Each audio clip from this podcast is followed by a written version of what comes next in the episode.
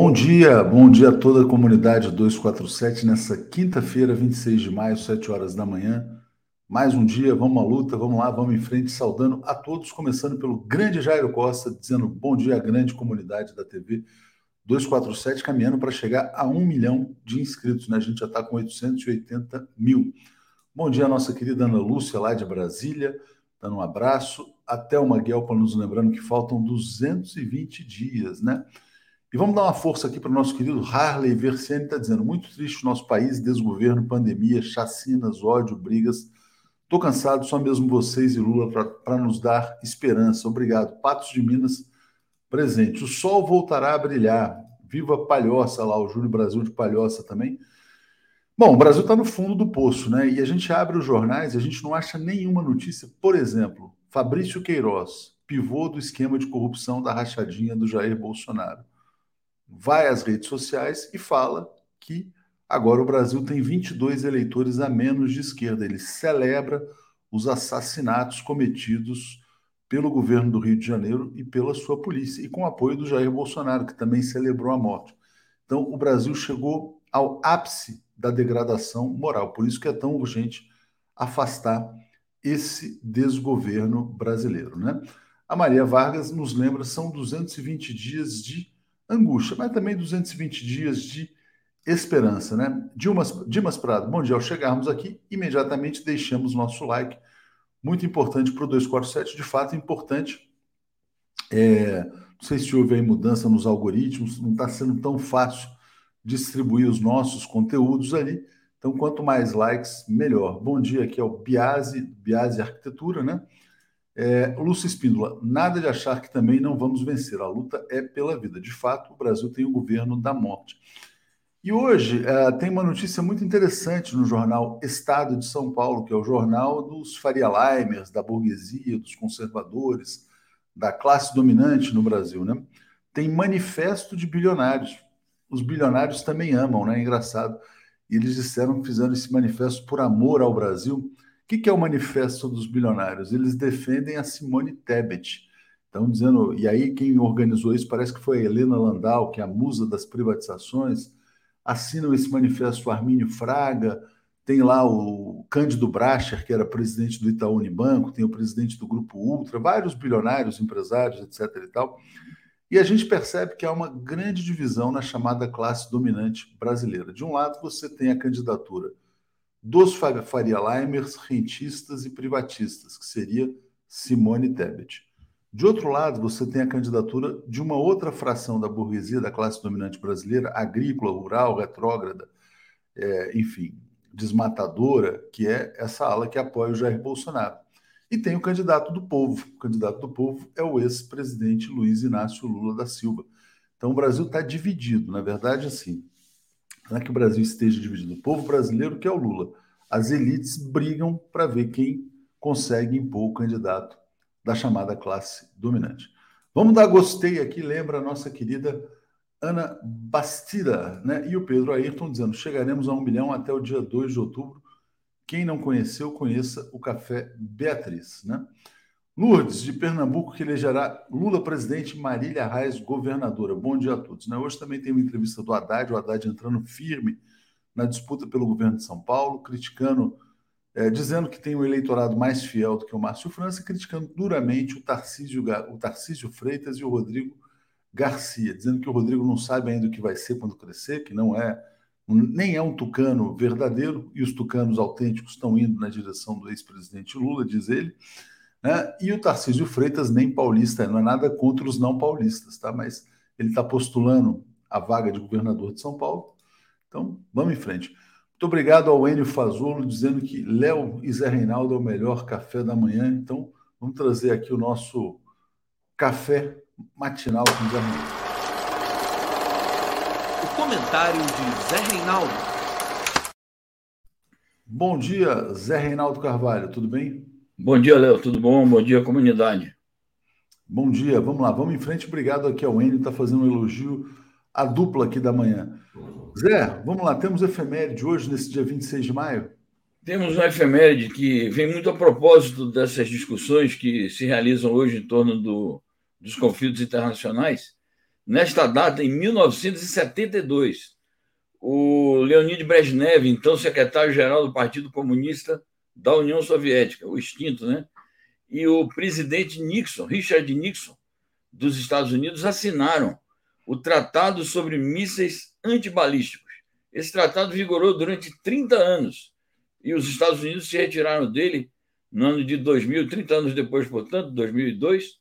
E hoje se discute muito essa questão do perigo de uma guerra nuclear, da necessidade de limitar esses armamentos, então vale a lembrança. Vale a lembrança e o mundo retrocedeu, né, desde então. Parabéns à Bruna, filha da Zenaide Maria Bertoldi. Felicidades à Bruna. Zé, quando foi a primeira vez que você foi à União Soviética? Bom, eu estive na União Soviética aí pelos anos 80, é, meados dos anos 80, e foi a única vez que eu estive na União Soviética propriamente dita. Depois a União Soviética foi extinta e eu estive na Rússia já várias vezes, é, inclusive nas comemorações do centésimo aniversário da Revolução, que foi em 2017. É isso aí. Bom, muito bem. Vamos começar então pela Colômbia, né? Muita violência política na Colômbia.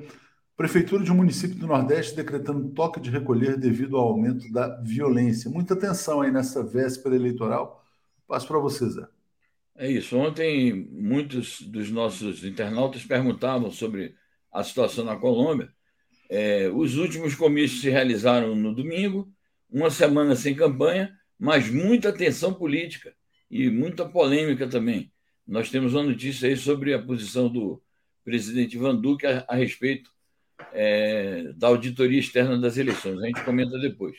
Mas, no concreto, essa notícia aí dá conta do ambiente de violência é, na região chamada Antioquia, que fica no nordeste do país, onde supostamente há uma presença ostensiva de ex-guerrilheiros da Farc, daí a ilustração que tem na foto, que tem na matéria, é, guerrilheiros do Exército de Libertação Nacional e narcotraficantes do chamado clã. É, clã de. É um, é um, novo clã que tem aí, esqueci o nome agora. Então, é, esse potencial confronto entre ex-guerrilheiros da Farc, guerrilheiros do LN e os narcotraficantes, onde há também grupos paramilitares a serviço das Forças Armadas. Isso dá um, um ingrediente assim explosivo. Então, o prefeito decretou toque de recolher, mas eu acho que isso é um, um pode ser uma, uma montagem, uma armação para criar um ambiente de, de comoção nacional às vésperas da eleição e justificar qualquer tipo de aventura golpista qualquer tipo de intervenção, né? Vamos lá. Parabéns a Silvia Nave, nosso assinante, também aniversariando nesse dia de hoje. Felicidades a Silvia. E obrigado por estar aqui com a gente. Zé, então você já comentou rapidamente, mas o Ivan Duque pediu às autoridades eleitorais que contratem auditoria externa. Será que ele vai contestar o resultado lá também?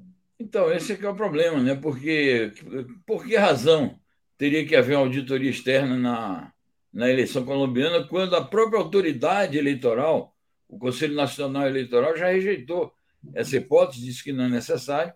Pode ser que seja necessário, sim, a chamada observação internacional, que é um procedimento de praxe em praticamente todas as eleições. Então, é estranho essa, é, esse chamado aí do presidente da República, que é um cara de extrema-direita e que tem um candidato que está em desvantagem. É estranho ele vir fazer esse chamamento a poucos dias da eleição, quando não há registro de ocorrências semelhantes em eleições anteriores. Então é preciso ficar, de fato, atento para qualquer tipo de montagem é, que venha a prejudicar a proclamação de um resultado que tudo indica será favorável ao candidato progressista, Ivan, é, o nosso amigo lá, o Gustavo Petro. Gustavo Petro. É, mandar um abraço aqui para o Rumo Classista, dizendo: por que não convido o Molon? Molon é nosso amigo, já veio aqui várias vezes, vamos chamar novamente. Acabei de passar é, uma recomendação de uma nova entrevista com o Alessandro Molon. Tatiana, Tatiana Lobato, parabéns, felicidades. Que bom saber que você está fazendo aniversário hoje também. Nos assiste lá de Santarém, no Pará. Paulo César Oliveira, deputados federais e senadores da base do presidente Lula, pelo fim do Centrão, importantíssimo, né? E o Nilo Alves dizendo: olha, o que acontece na Colômbia pode acontecer no Brasil. Ontem a Globo estava apoiando enfaticamente a eleição da golpista Tebet. A Tebet é a candidata do, da Faria Lima, dos bilionários, dos ricos, é a candidata do 1%. Vai brigar com a, com a, com a, com a fração ruralista da classe dominante brasileira. Então tem uma disputa lá entre os ricos, né? E o candidato do povo é o ex-presidente Lula. Globo vai jogar tudo na eleição da Simone Tebet. Diógenes Labre está nos apoiando também e a Tabata se desmascarando, né? Pois é, por que ela não vai cobrar imposto do Jorge Paulo Lema, né? Uma coisa curiosa. Bom, Zé, vamos trazer mais informação aqui. Quero passar aqui já para a questão da avaliação chinesa sobre os tiroteios lá nos Estados Unidos. Né? Uma situação dramática, um massacre no Texas. Estava vendo que o rapaz responsável por esse morticínio na escola anunciou antes pelas redes sociais o que ele faria né, os Estados Unidos vivem aí uma epidemia de massacres. Então, passo para vocês. É uma observação muito importante é, e acho que esse comentário que sai na mídia chinesa tem saído em diferentes mídias de outros países e é um debate bastante presente nos Estados Unidos, porque o presidente Joe Biden veio a público ontem e nós comentamos aqui dizendo que era preciso enfrentar o lobby das armas. Mas como enfrentar o lobby das armas se há um monopólio, é, tanto no Partido Republicano como em parte do Partido Democrata, é, um monopólio de apoio a esse, a esse lobby das armas, que inclusive está anunciado no Congresso. Vai se iniciar um Congresso hoje ou amanhã, e as autoridades do Texas vão participar do Congresso da organização armamentista. Além do fato de que já há nos Estados Unidos cerca de meio milhão de armas é, nas mãos da, da população. Então, como reverter este quadro? É algo realmente bastante difícil, é impossível enquanto não houver uma mudança significativa no sistema político e os interesses é, pecuniários de deputados, senadores e do lobby propriamente dito, das empresas propriamente ditas, enquanto esses interesses prevalecerem, não haverá mudança. Então era preciso uma espécie assim de revolução política nos Estados Unidos é, uma reversão total é, dos procedimentos institucionais ali para que realmente algo de eficaz fosse feito. Exatamente. Bom, a Lúcia Espíndola, falando ainda sobre a Simone Tebet, né, tá dizendo, é uma golpista, não adianta vir com o papo de que mulher vota em mulher. Não conhece o Brasil e muito menos os pobres. Óbvio que não, ela é a candidata do 0,001%, fica claro no manifesto em apoio a Tebet, né? Ah, e além de tudo, ela é ruralista, né? Então ela é uma ruralista e, além de tudo, candidata da Faria Lima. O Reginaldo fala assim: ó, a civilização ocidental está desmoronando. Eu meio que concordo com ele também em relação a isso, mas vou. Mas tenta resistir, né? Então eu vou trazer aqui uma, uma notícia também sobre a China, Zé. China começando turnê diplomática no Pacífico em meio às tentativas do Quad de contrariar Pequim o Quad você sempre menciona, né, esse quadrilátero dos países aí aliados. Uma espécie de OTAN da Ásia, né? Diga lá, Zé.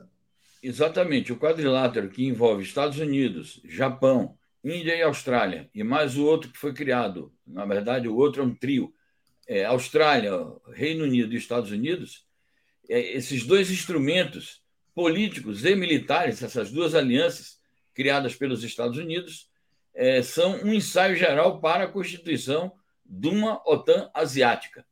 E diante da visita que o presidente Biden fez agora à Ásia, Coreia do Sul e Japão, e aos reiterados pronunciamentos que ele fez sobre a situação na região da, da Ásia-Pacífico, e também o, a, o discurso de abertura que ele fez na própria reunião do Quad, é, a partir do Japão.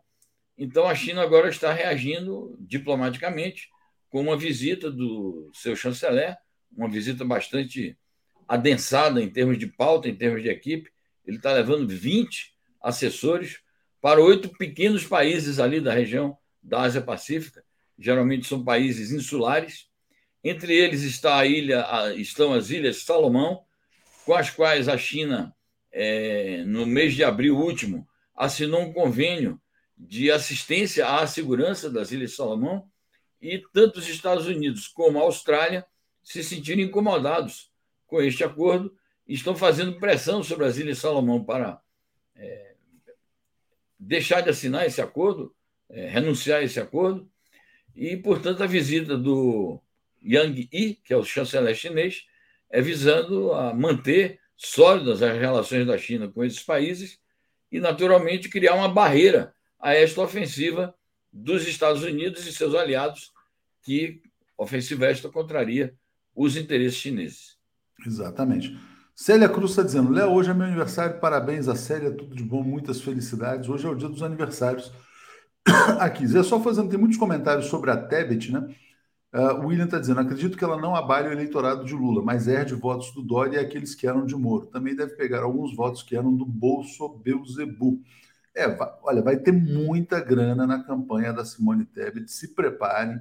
A Folha de São Paulo apoia a Simone Tebet, o Estado de São Paulo apoia, a Globo apoia, a candidata da mídia é a candidata dos bilionários e vai tentar dizer: não, veja bem, eu atuei na CPI, fui lá pela vacina, mulher vota em mulher, toda essa palhaçada aí. Vamos ver se ela consegue levantar voo, né? Bom, agora a gente passa aqui para mais uma notícia sobre a China, Zé. Essa aqui, ó, reunião entre Xi Jinping e Michelle Bachelet. O que, que ela foi discutir? Ela foi discutir a questão do Xinjiang? Como é que foi essa reunião, Zé? Bom, a, da parte da senhora Michelle Bachelet foi uma postulação assim mais genérica, ela não, não colocou o foco em nenhuma questão específica, é, prevaleceu aí, no caso, a diplomacia, e da parte do presidente da China também prevaleceu a diplomacia e a colocação genérica das posições de princípios da China. E é nisso que consiste a importância desta reunião, que teve grande repercussão é, mundial, inclusive alguns veículos da mídia aqui corporativa foram obrigados a é, publicar informações a respeito.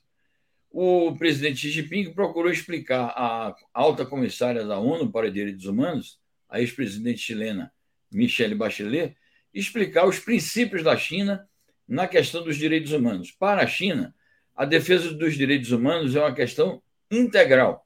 Não se trata de defender este ou aquele direito, e nem muito menos de atribuir direitos apenas formais à população chinesa. Então, a, a concepção integral de direitos humanos envolve direitos políticos, direitos civis e direitos sociais, tendo como princípio básico a questão de é, o direito à vida e como questão também básica é, do sistema político chinês de que o povo é senhor de todas as decisões que são tomadas ali. Como se tratava de um encontro também com uma alta é, funcionária da ONU, o Xi Jinping aproveitou também para colocar os princípios da política externa chinesa. Então, insistiu muito na questão do multilateralismo, na luta pela paz, na democratização das relações internacionais, no fortalecimento da ONU como eixo dessas relações. Enfim, uma discussão sobre é, princípios e procedimentos é, de política externa, de multilateralismo e de diplomacia que são indispensáveis para uma boa convivência entre as instituições internacionais e um país específico, no caso, a China. É isso aí. Bom, pessoal, assim, possesso com a Simone Tebet, né, e a Dirce Schneider tem toda a razão. Recado a golpista, acho que ela está falando da Tebet. Mulher não golpeia mulher, né? É uma golpista a Simone Tebet. Roseli Gonçalves, o papo mulher vota em mulher não cola. Onde estava a Tebet no impeachment da Dilma? Teve sororidade? Mulher progressista não vota em mulher golpista. E mais grave, né, Roseli? Mulher golpista que serve ao 1%, ao 0,00001% da população brasileira, né? Ela tem o manifesto dos bilionários ao lado dela. Bom, falando sobre a guerra aqui, Zé, olha só, forças russas lutam para cercar ucranianos no leste. Qual é o estágio atual da guerra na Ucrânia, Zé? Exatamente. O estágio atual, essa é a informação da agência de notícias Reuters. É, o estado atual é que intensifica-se a luta pelo controle total da região do Donbass. A Rússia tinha dito, desde que ela se retirou ali das cercanias de Kiev, que iria concentrar suas atividades no Donbass. Isso está sendo feito é, cada vez mais intensamente. A última ação de envergadura foi a, a libertação total da cidade de Mariupol e a retirada daqueles é, combatentes milicianos dos batalhões Azov, daquela, dos subterrâneos daquela antiga siderúrgica de Azovstal. E agora, depois dessa vitória, que foi uma vitória estratégica importante no conflito, a Rússia está é, encurralando as tropas ucranianas. O próprio Zelensky diz, eles estão em franca maioria, é, e pode ser, a gente não sabe estabelecer prazos sobre isto, mas pode ser que, de fato, a, a luta pelo controle do Donbass é, tenha um desenlace. É, ontem nós publicamos uma informação aqui do ministro da Defesa da Rússia explicando por que, apesar de que são combates intensos, o ritmo é lento, porque a Rússia, segundo ele, tem evitado é, atingir alvos é, em que estejam populações civis, procura atingir, sobretudo, a infraestrutura militar da Ucrânia e fazer os combates estritamente entre tropas. É, mas ele diz isso, apesar de que está mais lento, nós vamos cumprir a missão, e essa missão, é, a, o retrato disso é a intensificação desses combates. Há uma, um aspecto também colateral aí nessa informação, que é sobre o problema dos prisioneiros. Diz que é cada vez mais crescente. O próprio exército ucraniano tem admitido o número de é, tropas ucranianas que caem prisioneiras é, do exército russo e o Zelensky agora está empenhado em abrir negociações para a troca de prisioneiros é, entre os prisioneiros russos que estão em poder dele e os, os prisioneiros ucranianos. Naturalmente que ele está muito enfocado nos chefes do batalhão Azov, que foram presos ali na, na Azovstal, e a Rússia tem dito que vai submeter alguns deles, aqueles que cometeram crimes de guerra, e que eles têm provas sobre isso, vão submeter a, a tribunais militares específicos para a situação. Eu acho que é, o, o Zelensky não deveria se é, se enfocar apenas na questão dos prisioneiros. Ele devia estabelecer negociações sérias e realistas, partindo desta realidade de que a batalha pelo Donbass está praticamente perdida. Ontem circularam, Léo, sobre esse assunto aí, é, notícias de que algumas, alguns países membros da OTAN, nomeadamente a Alemanha, estão dando sinais de fadiga em relação a esta guerra e dizendo o seguinte: é preciso apressar as negociações, numa sinalização de que provavelmente há divergências sérias no seio da OTAN sobre o ritmo também que deve ser empreendido é, para essas negociações.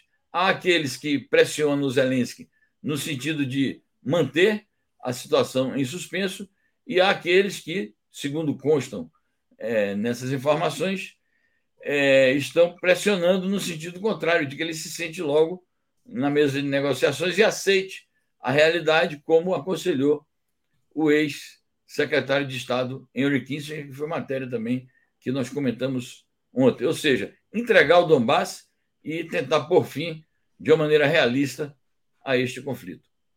Com certeza. Raquel Gerter, bom dia, Raquel está dizendo, olha, tem apoiado bastante aqui, mas diz que a gente não tem comentado a questão do Rio de Janeiro. A gente tem falado bastante, inclusive hoje no Bom Dia, a gente tem aqui o André Constantini, que vai retomar o tema, né? Séries Hartmann, gravíssima desistência da palestra de Fux ao Rio Grande do Sul, pressionado por empresários bolsonaristas e fascistas de Bento Gonçalves. Eu não sabia disso, vou procurar essa informação e já já vou tentar trazer, inclusive, no Bom Dia de hoje aqui. É, Jane se tornou assinante, agradeço muito a Jane. Faço o apelo, né, reforço para que todos sejam membros ou assinantes da TV 247, brasil247.com.br apoio. Né? Zé, tem mais notícias aqui sobre a Rússia, eu quero trazer para você. É, bom, você falou essa questão, eu queria mostrar duas notícias. Uma é essa aqui, ó. Rússia se prepara para controlar empresas ocidentais que querem sair do país. Por quê? Porque o Ocidente, os países do Ocidente, confiscaram ativos russos e começaram a vender.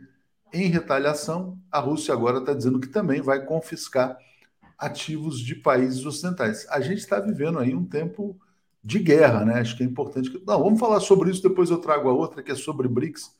É um outro assunto. Então, passo para você essa notícia aqui, que estava na Reuters e a gente está publicando também. Perfeito. É, é, paralelamente à guerra militar propriamente dita, há uma guerra econômica essa guerra econômica tomou, primeiramente, a expressão de uma é, das sanções cada vez mais severas dos Estados Unidos e dos demais países ocidentais que a Rússia agora os designa como países hostis, todos os países que sancionaram a Rússia. É, na sequência dessas sanções, é, houve os, os bloqueios dos mecanismos financeiros de transferência de, de, de valores para a Rússia, fruto de transações comerciais. É, persiste a ameaça estadunidense de bloquear o pagamento da dívida russa, ou seja, tornar a Rússia, o pagamento dos títulos da dívida russa, tornar a Rússia um país inadimplente, e o confisco de empresas. Então, a Rússia está dizendo que vai retaliar sob essa forma também de confisco. Há uma lei tramitando, dando plenos poderes ao governo para empreender o confisco de ativos e de empresas dos chamados países hostis em seu território. E o engraçado, o irônico, é que os, o Ocidente agora está dizendo: não, mas isso não pode ser. Isso é um confisco. Isso fere as leis do mercado. Eles confiscaram os bens russos e dizer: não, são bens de oligarcas, são homens bilionários, mas é a economia nacional que está em jogo, a economia nacional da Rússia. Então há uma guerra econômica, sim, e é difícil se prever até onde isso irá dar. Com certeza. Bom, Zé, olha só, vamos trazer aqui mais uma notícia. Então, Rússia dizendo que apoia a expansão dos BRICS, mas dizendo que esse não é o melhor momento. Passo para você falar rapidamente, porque a gente ainda tem uma notícia do Bolsonaro indo à cúpula das Américas. Diga lá, Zé. Bom, é isso. A China, que está na presidência do, do BRICS, e vai sediar o encontro de cúpula em setembro, está propondo a ampliação.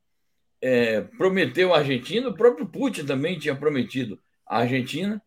Alguma coisa está acontecendo aí no meio do caminho das tratativas diplomáticas, que a Rússia agora resolveu tomar uma posição mais prudente, dizendo: bom, vamos ver, é, estabelecer critérios é, não é o caso de a gente já dizer agora quem será ou quem serão os novos membros do BRICS. Então, não me parece, não me parece que seja uma contestação do princípio de que o BRICS deve ampliar-se, mas ao mesmo tempo é uma certa reticência de como fazer.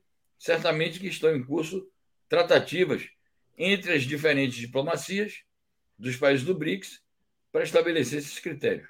Não sei, portanto, se já na próxima cúpula se tomará uma decisão clara e precisa sobre isto.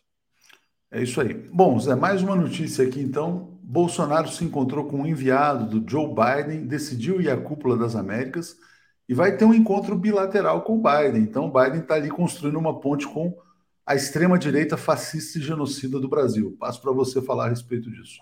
É isso. Ficou um suspense aí durante várias, vários dias, mais de uma semana. Bolsonaro vai ou não vai? Vai ou não vai?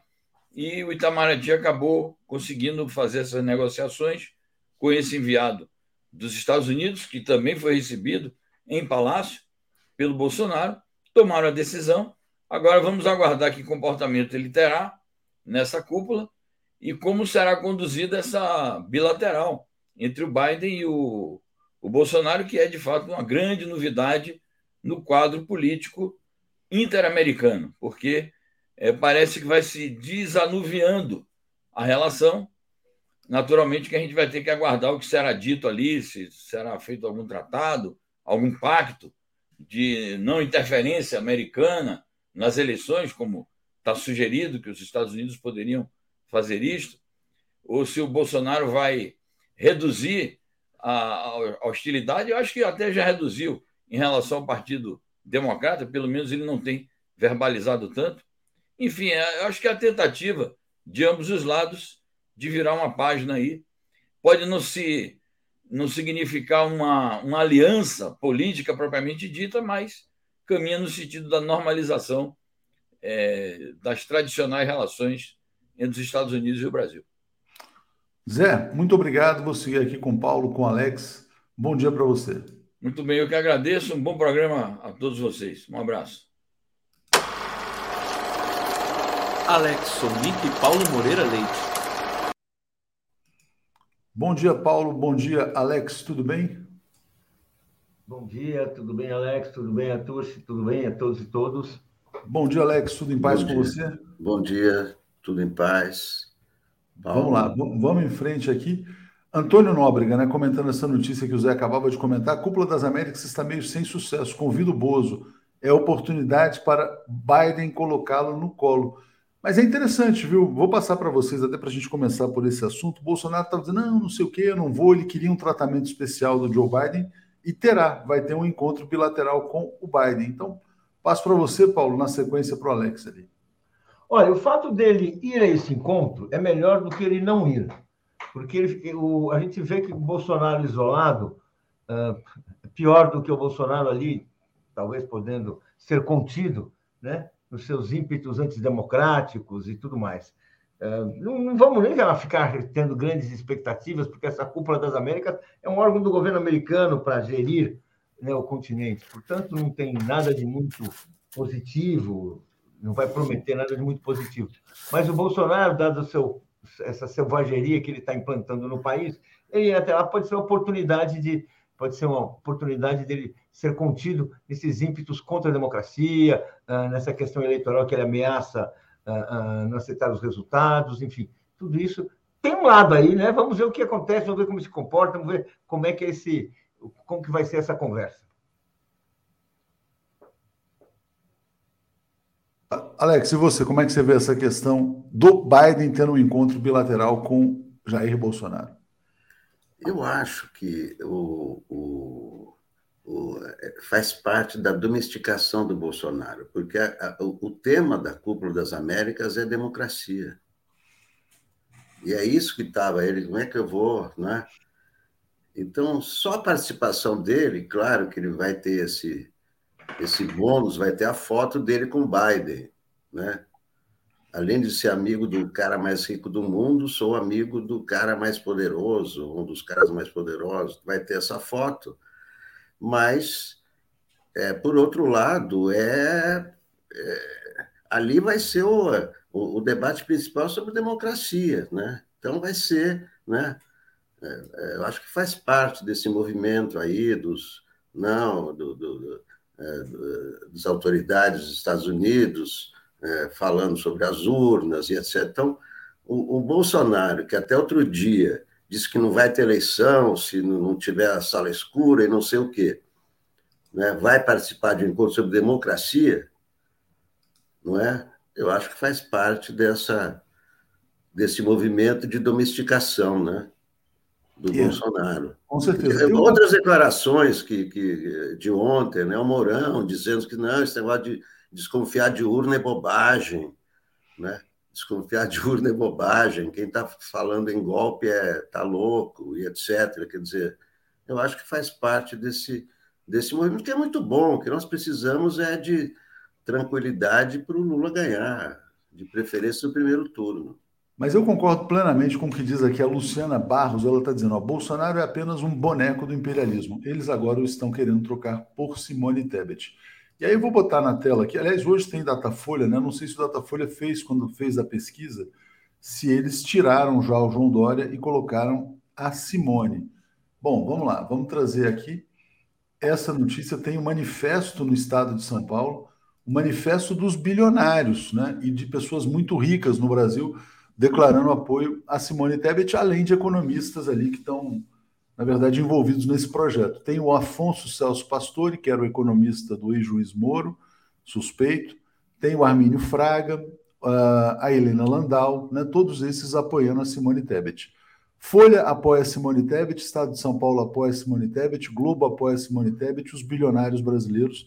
Ah, no manifesto também tem o Cândido Bracher, que foi ex-presidente do Itaú, tem o Pedro Von Chovsky, que é o presidente do grupo Ultra, tem o pessoal do grupo Clabin, então, vários grupos, os principais grupos econômicos, financeiros estão envolvidos na campanha da Simone, que está dizendo também que mulher vota em mulher, né?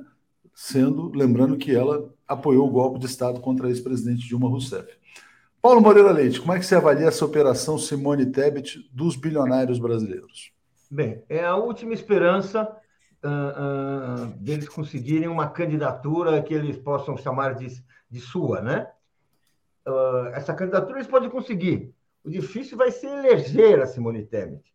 Mas é evidente que com esse dinheiro que eles têm à mão, com o, o apoio que eles vão ter na mídia, com entrevistas favoráveis, com biografias edificantes, né? com um personagem que tem assim uma, uma, uma mulher sorridente, simpática. Vão poder assim a, a limpar a biografia, por exemplo, a, a questão do golpe que mostra nenhum compromisso com a democracia, um compromisso muito frágil. Portanto, é, é, o, é o movimento que abriu as portas para o Bolsonaro. Essa é a questão, né? Uh, mas é, é, vamos dizer assim, ela consegue um, ela, ela pode conseguir assim uma ressonância, né? que nenhum outro desses candidatos foi capaz, porque não havia sequer junto, dentro, junto à elite, a, a, a classe dominante, nós estamos falando da classe dominante, aquilo classicamente a burguesia brasileira está com Simone Tebet. Agora ela está unida, está tá com, tá com, vai, vai, sustentar essa candidatura, são banqueiros, o, o, o Cândido Bracher é, um, é é, é, importante, enfim, tudo isso tem, tem importância. Bem, vai ver o que acontece. Eu acho que não vai acontecer nada, porque o povo, ah, porque a eleição já se polarizou. E, e tá, o país está dividido, tem Lula e tem Bolsonaro. Agora, ela, ela com esse movimento, ela, ah, ah, ah, enfim, pode conseguir assim um, um, algum calorzinho. E ainda tem o Ciro Gomes para atrapalhar a investida dela. É, eu concordo com você, acho também de fato que é a última tentativa, né? O Lúcio Raezer lembra um fato importante.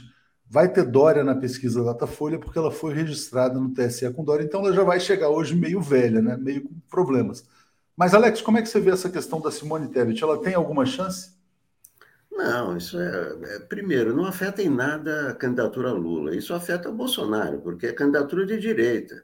Então, o que quer esses bilionários é uma candidatura de direita alternativa a Bolsonaro. Então, isso aí, quem tem que ficar preocupado com isso é Bolsonaro, não Lula. Isso aí não tira nenhum eleitor do Lula, primeira coisa. Segunda coisa, eles podem movimentar as fortunas que quiserem, etc, etc. Uma candidata passar de 1% para a faixa de 30% nunca houve, seria mais um milagre brasileiro, né? Nunca aconteceu isso aí, porque para alcançar. Ela disputa o público do Bolsonaro, não o público do Lula. Então, para o Lula não, não quer dizer nada isso aí. Ela está com 1%, tá certo? Em cinco meses vai passar de 1 para 30, aí vai, vai ser santificada, vai ser canonizada, porque aí realmente vai ser um milagre que vai ter que ser né, aceito pelo Vaticano. Tem que ser uma operação muito bem conduzida, mas ela vai ter o apoio não, do Moro, certamente. Nunca houve. Ah, o Moro, é, o Moro vai apoiar, porque eu acho que está no pacote, está lá o Pastore, eu acho que vão ter os economistas liberais. E para o PSDB apoiar não está tão fácil, tem muito tucano querendo apoiar o Bolsonaro, né? Essa é uma questão. Paulo Hickley, é, já tem mais de 20 anos que a Globo e grandes jornais não elegem presidente, mas eles vão tentar de novo, eles deram um golpe, né? Vamos ver o que, que eles conseguem dessa vez. Falando em grandes jornais, eu vou compartilhar com você aqui, Paulo, editorial da Folha de São Paulo. A Folha de São Paulo está defendendo o ex-juiz suspeito Sérgio Moro, dizendo que a ação popular contra ele não deveria acontecer, e está dizendo, a Folha está abraçando o negacionismo jurídico, está abraçando aquela coisa de que o Lula não foi inocentado. Né? Então, queria te passar para falar a respeito da Folha de São Paulo, que é interessante. Estão é, replicando aquele mesmo argumento. Não, o Lula não foi inocentado no mérito. Mas, porra, mas se ele era alvo de um processo viciado, essa discussão nem faz sentido. Que mérito? De que processo? Se o processo não existe. Diga, Paulo. É aquele esforço uh, retórico de quem quer se apoiar na memória criada, construída por uma cobertura tendenciosa, cúmplice da Lava Jato, para dizer que uh, os, os, processos estavam viciados, mas a condenação era, apurou fatos verdadeiros. Gente, é uma questão, é uma simples questão assim de filosofia elementar que assim os editorialistas da Folha, como os do Estadão e dos outros jornais, sabem que se você se você faz um, uma investigação pelo método viciado, pelo método comprometido e até corrupto, o seu resultado ele está comprometido, ele está é, marcado, o conteúdo que você a que você chegou, que seria a condenação do Lula, também é falso, também não tem valor, e é por isso, e é por isso que quando você anula um processo, quando a justiça declara anula um processo, ela está automaticamente declarando aquela pessoa inocente, completamente inocente. E é só por isso que o Lula pode se candidatar. Só por isso que o Lula pode, porque Lula pode se candidatar, vai se, é, é candidato e, e, tem, e, e, tem grandes chances de vencer, porque todo o processo foi revirado e se demonstrou que havia uma armação para, para, para perseguir o Lula. E que, portanto, cada passo, cada decisão que está gravada, cada diálogo que aparece, ah, ah, ah, que apareceu nas descobertas, tanto do Delgatti como nas, descobertas do, do Intercept, mostram uma operação política, uma conspiração. Então, achar que ali era, dali era possível sair uma, um, um, processo justo, é preciso assim ser muito tendencioso, é preciso muita má fé. No fundo, é preciso fazer aquilo que eles fizeram o tempo inteiro: o compromisso, agarrados ao Sérgio Moro, agarrados à Lava Jato, porque não podem uh, uh, explicar, esclarecer a cobertura que eles deram. Foi uma cobertura também tendenciosa, cobertura também uh, contrária ao Lula, uma cobertura também comprometida e, no fundo, do ponto de vista da verdade factual, corrupta.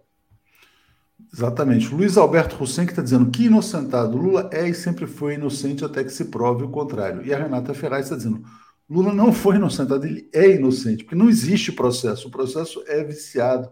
Né? Tudo aquilo lá foi desperdício de dinheiro para quebrar a economia brasileira, ruralizar o país e transferir a renda do petróleo para essa turma aí da Faria Lima que hoje está apoiando a Simone Tebet.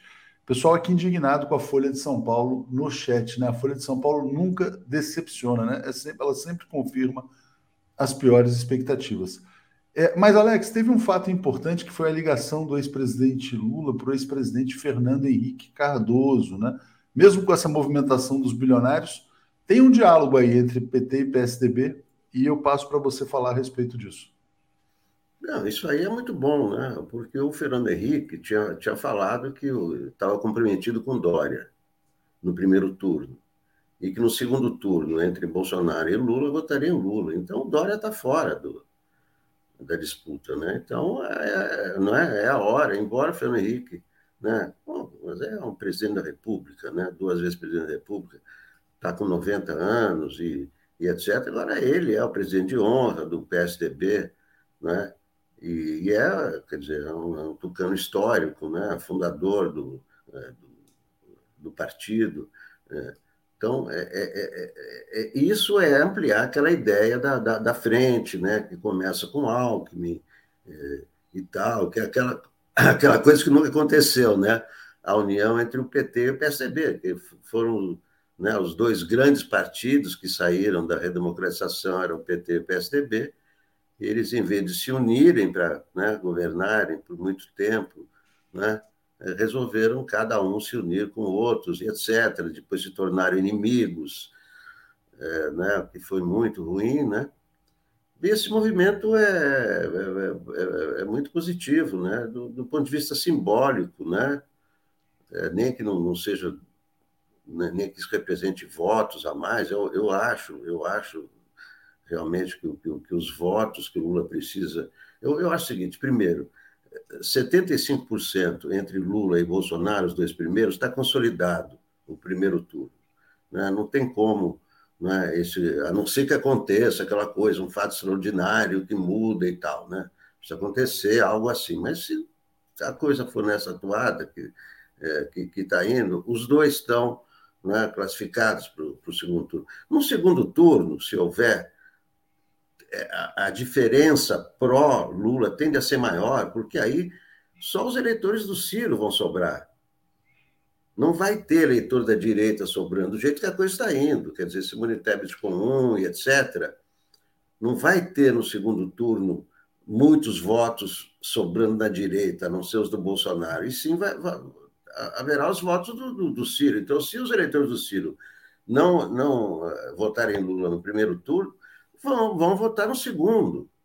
Então, isso aí já está mais ou menos definido, a não ser que caia uma bomba, um, né, um tanque, etc. Mas é, essa é, é, é, a situação. Quer dizer, o, o, os votos que o Lula precisa estão com, com Ciro, com ciristas. Não estão com a Simone, não estão com é, Fernando Henrique, etc. Agora, simbolicamente, é muito importante essa ideia do, do, das diretas já, do Lula já, né? Acho isso muito bom. Eu vou, eu vou trazer uma notícia sobre o Ciro, Alex. Antes, lembra aqui, a Thaís dizendo: peguei um táxi em Montevidéu, o taxista me disse: Lula era ladrão, soltei o verbo. Culpa da mídia, né? A Folha de São Paulo está aí se prestando a esse tipo de negacionismo jurídico. Inês Barbosa, Simone Tablet fez a CPI de palanque eleitoral, literalmente, né? Tentou fazer, mas vamos ver até onde ela vai. Vai ter muito dinheiro, muita grana, muito apoio, muito apoio midiático internacional, mas hoje ela não tem voto, né? Bom, Paulo, a campanha do Bolsonaro decide, é uma decisão da campanha do Bolsonaro, está na coluna política do jornal Estado de São Paulo, usar as agressões do Ciro Gomes contra o Lula para tentar evitar a vitória em primeiro turno, né?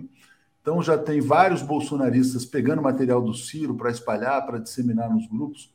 Então, uh, te passo para comentar essa notícia e vou botar um comentário aqui do Ramon dizendo que o PDT pode morrer de cirrose. Então pode ter uma cirrose aí no PMDB. Diga, Paulo, no, no, PMD, no PDT, desculpa. Olha, é evidente que uh, o Ciro está oferecendo material gratuito para o Bolsonaro ele sabe desde o início do ano, desde quando ele resolveu se apresentar como candidato, que ele jamais tinha a menor chance de uh, uh, uh, numa disputa com, Ciro, com, com Lula. Jamais tinha nenhuma chance. E, no entanto, tudo que ele faz, é, de cada dez pronunciamentos, nove e meio são contra o Lula. Nove e meio são para contra o nível xingamento, ao nível baixo, ao nível da agressão uh, dura, né? Então é evidente que ele se colocou como instrumento do, do Bolsonaro. Porque a eleição, para qualquer pessoa com um pouquinho de, de, de experiência política, é claro que ela arrumava para uma, para uma polarização, para um, um, confronto entre Lula e Bolsonaro, bastava ler qualquer pesquisa de opinião, de bairro ou nacional. É, a mesmo, é o mesmo quadro com nuances, evidente. Então, o Ciro construiu esse material, deixou esse material e agora o Bolsonaro vai fazer uso dele. Vamos, eh, vamos dizer assim, o Ciro é um instrumento bolsonarista. Ela é duro dizer isso, é chato dizer isso, mas ele, ele está fazendo isso, é bom para os eleitores do Ciro refletirem mais uma vez. Porque aquele Ciro do Ceará, aquele Ciro que estava no governo Lula e teve uma postura corajosa, o Ciro que, que inclusive participou de investimentos importantes e tudo isso, é, é, é outro. O, Ciro que, que, o Ciro que tem hoje é o é que se serve de instrumento ao Bolsonaro. E essa decisão, e essa decisão consolida isso. Resta saber se o Ciro vai cobrar direitos autorais. Interessante você falar essa questão de oferecer material gratuito de propaganda, né? O cenário da eleição está mais ou menos desenhado, né? Então você tem o candidato dos bilionários, a candidata dos bilionários, que é a Tebet, o candidato dos ruralistas, que é o Bolsonaro, o Ciro Gomes cumprindo esse papel de evitar a vitória do ex-presidente Lula em primeiro turno. Mas vamos mudar aqui a pauta, Alex, vou trazer outros assuntos aqui. Vamos aguardar também para ver como é que vai ser esse Datafolha na noite de uh, hoje, né? Final da tarde, imagino. Mas tem São Paulo, né? São Paulo tem aí a expectativa da decisão. O Haddad, você falou, até sexta sai a decisão sobre Haddad ou França. Mas o Haddad concedeu hoje uma entrevista ao jornal O Globo e ele está dizendo que o cenário mais provável hoje é que existam as duas candidaturas, né? Ele também está criticando duramente o Rodrigo Garcia e o Tarcísio Freitas. Ele diz assim, olha, Frase do Haddad, né? O Rodrigo Garcia é tão tucano quanto o Tarcísio é paulista. Então, acho que ele vai explorar esse fato do, uh, de o Tarcísio ser um forasteiro em São Paulo, vamos dizer assim, e de o Garcia também não ser propriamente um cara associado aí ao PSDB mais histórico, né? Vai ser, vai, vai tentar colar nele a imagem do Dória, que é muito ruim. Alex, passo para você falar sobre a questão paulista. Pois é, mas já está definido, né? Vão ser os dois, não tem, não tem mais jeito, né? Não tem mais nenhum retorno. O Haddad não pode desistir de uma candidatura que é vitoriosa, né? seria um absurdo total. O PT jamais ia permitir, nem ele. Né? Ele está em primeiro lugar nas pesquisas, vai desistir? Não vai. Aí o Márcio França, com. O Márcio França sabe que a disputa ao Senado é mais difícil até do que o do governo, não vai.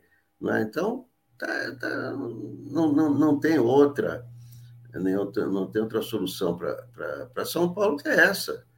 Eu não acho ruim, vão os dois para o segundo turno, aí quem tiver mais voto ganha, melhor do que ir o Tarcísio de Freitas para o segundo turno. Então, eu não vejo muito drama a respeito disso em São Paulo, né? Porque melhor ter um segundo turno tranquilo do que um segundo turno com um bolsonarista.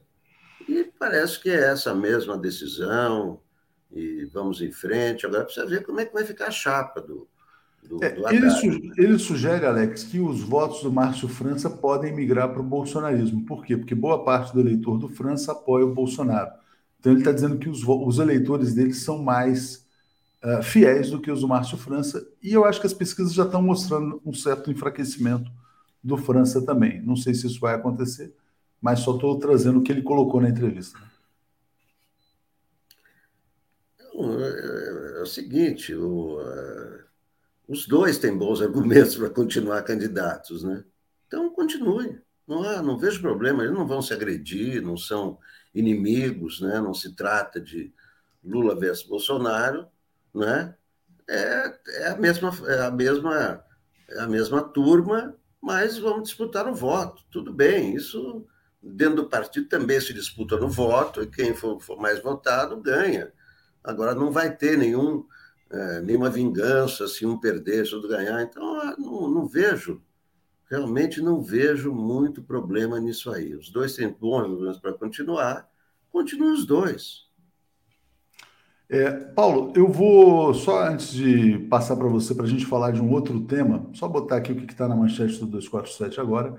Essa notícia aqui, ó, Folha propaga fake news contra Lula e diz que ele não foi inocentado. Então tá aí a Folha de São Paulo se somando aos negacionistas do direito, né? como Sérgio Moro, como Deltan Dallagnol, como Ciro Gomes. Né? E tem vídeos aí muito didáticos do Flávio Dino explicando isso, é um papel vergonhoso para a Folha de São Paulo.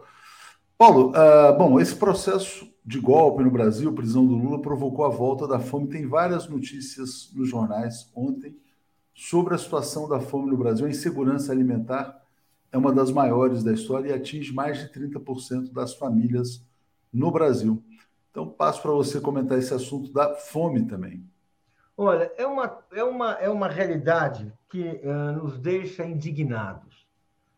A fome, que foi estudada, a Geografia da Fome, um livro clássico do Josué de Castro, um, um professor que, que foi reconhecido pela ONU como mestre da, da, da ciência social, da, da desigualdade, como um mestre, um brasileiro, ou seja, uma coisa muito importante. E a altura do, do José de Castro, nós tivemos, assim, o combate à fome no governo Lula, que conseguiu tirar o Brasil do mapa da fome.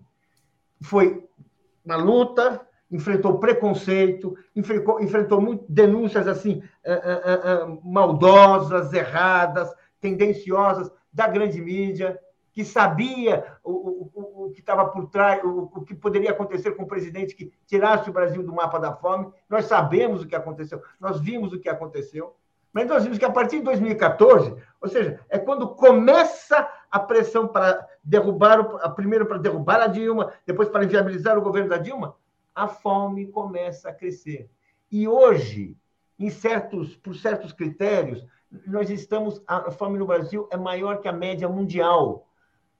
Crianças passam fome acima da média. Mulheres é uma situação horrorosa, porque a mulher, a gente sabe, até para se alimentar, ela enfrenta a opressão feminina. Ela come menos, porque dá para o filho, come menos, porque também isso tem que sobrar para o marido. Ou seja, a mulher passa mais fome do que homens e, e, e, crianças. É uma coisa assim chocante. Bem, o único que não passa são os homens que trabalham, ou seja, o, que, o que nós temos assim?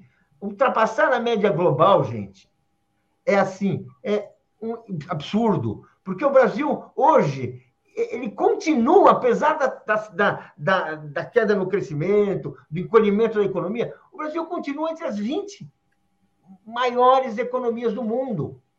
Isso não existe. Passar é, é, é, é desigualdade, é desorganização, é falta de oportunidades, é o desemprego, a falta de estímulos para a criação de emprego, porque desemprego você não resolve criando, dando esmola, você resolve estimulando os investimentos, fazendo investimentos. Tudo isso foi sendo abandonado, abandonado pelo Temer, abandonado e agora radicalizado pelo Bolsonaro, pelo Paulo Guedes. Nós sabemos. O resultado está aí. É uma vergonha. É uma vergonha porque uh, quando o Brasil era era há 30 anos que o Brasil era um país de famélicos, se dizia que era um, um mal sem cura. Nós curamos, nós vencemos, mas o Bolsonaro está trazendo de volta.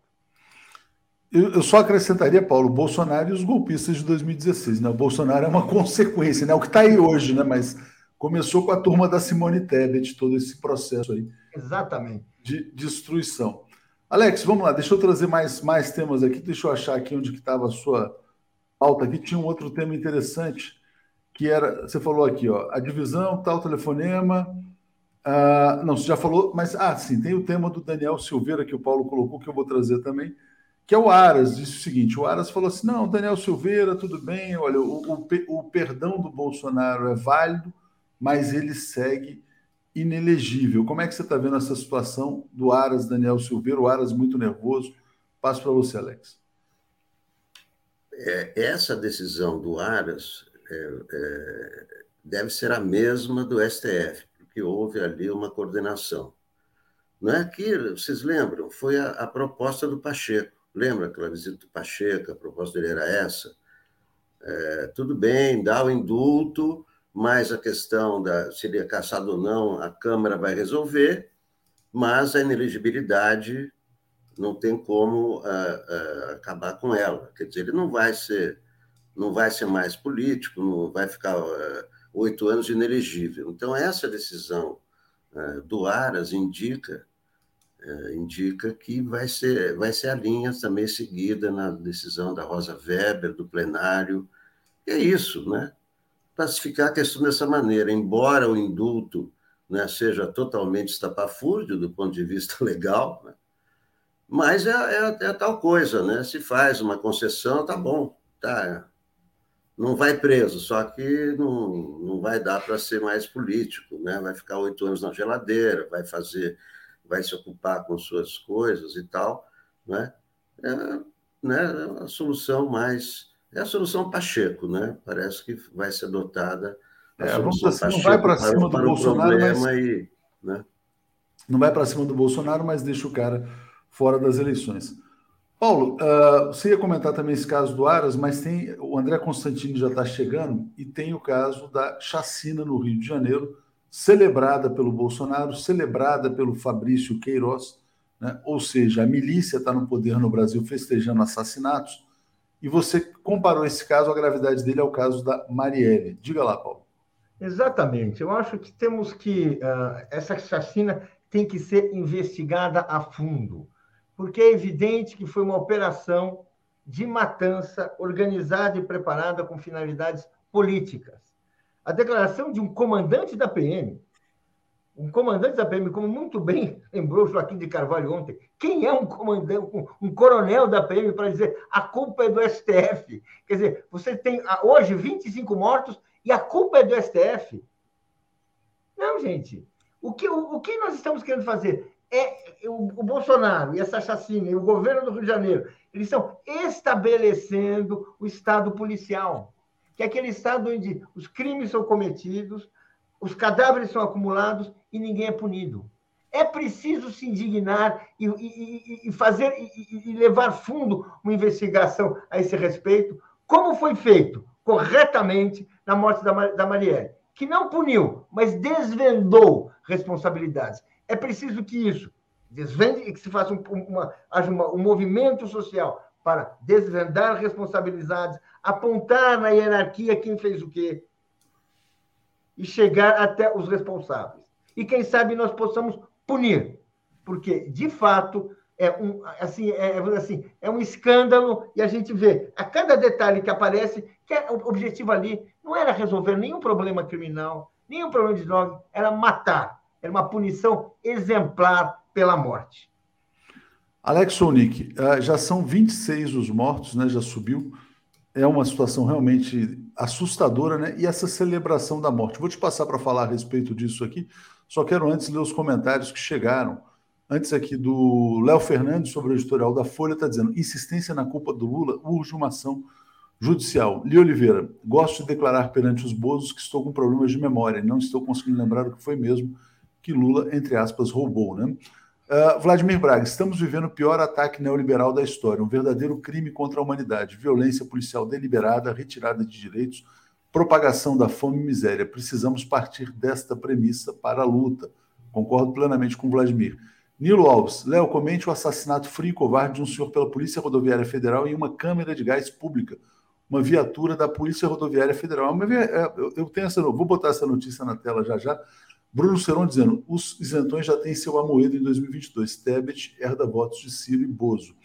César Santos, Carlos, acho muito curioso o fato do GC nunca ter sido chamado no Roda Viva. Folha e TV Cultura bloqueiam a leitura da realidade. O GC é vetado mesmo nessas mídias aí. Alex, então, chacina no Rio já são 26 e a Polícia Rodoviária Federal assassinando um indivíduo publicamente com uma câmera de gás. Vou botar essa notícia na tela aqui já já. É, isso é terrível. E a Polícia Federal, a Rodoviária Federal, participando também da, da, da chacina da Vila Cruzeiro, estranhamente, porque o que, que a Polícia Rodoviária Federal tem a ver com a, questão da Vila Cruzeiro? Né? É, é, foi uma mensagem, essa chacina foi uma mensagem para o STF, né? É, o, a, a, a chacina anterior, há um ano, em maio de 2021, no Jacarezinho, tinha sido investigada a mando do ministro Edson Fachin, já estava em vigor é, o, o, o, decreto que proibia operações é, na, nas favelas do Rio de Janeiro durante a pandemia, e essa é a alegação do comandante da PM. Ah, mas como, é, como o STF proibiu operações policiais nas favelas do Rio de Janeiro, os bandidos de outros estados vieram se esconder aqui porque aqui eles estão seguros. Então, isso foi uma mensagem para o STF, o, o, o, o Faquin imediatamente já também pediu é, informações sobre essa chacina. Isso é um caso internacional, isso tá, chocou o mundo. Isso, isso é um, é, um, é um caso para as cortes internacionais, não só as nacionais. É claro que fundamental é aqui, todos os editoriais de jornais, mesmo eh, eh, tem o editorial do Globo, tem o editorial do Estadão, eh, falando é uma coisa que nós estamos falando. Isso é totalmente inaceitável, né? mas foi foi a mensagem, foi um recado ao STF. Isso, esse, esse que é o lado político. Né? Agora, a história, a história que a, que a polícia forjou, não, porque vinha um comboio, é, e aí o comboio ia da, da, da Rocinha para o Alemão, então fomos interceptar o comboio. Isso não, não, cola, não cola com ninguém, quer dizer, é, é, sair matando, não, você não pode classificar o cara é bandido. Não, bandido é para prender, não é? É bandido, é suspeito, prende, não é para matar. Não é, não pode ser a continuação daquela política do, do vício, que é que é exatamente o, o, o que está acontecendo. Né? Agora, esses personagens é, celebrarem, não é? isso, foi, isso faz parte da, da, da, vida deles, né? desse, desse Queiroz, desse Bolsonaro, né? quer dizer, qualquer presidente da República, numa situação dessa, diria assim: olha, isso tem que ser investigado, isso não pode ser assim, né? Um presidente da República normal, pode ser, né? E nenhuma linha nos jornais sobre essa celebração da morte. Né? O problema para a Folha de São Paulo é a inocência do Lula. Eu não vejo também muito problema. Eu não, não vejo assim é, nenhum jornal sendo bolsonarista, realmente. Bolsonarista é, são Jovem Pan, na verdade. Né? É, Jovem Pan, TV Record, SBT. Agora, eu não vejo nenhum jornal é, bolsonarista atualmente. Ainda bem, né? É isso aí. Obrigado, Alex. Obrigado, Paulo. Vamos seguir aqui com uh, o André, daqui a pouco o Joaquim também e o Latuf. Valeu, gente. Obrigado. Tchau. Obrigado. Até mais. Apresentação de Daphne Ashton. Bom dia, Daphne. Tudo bem?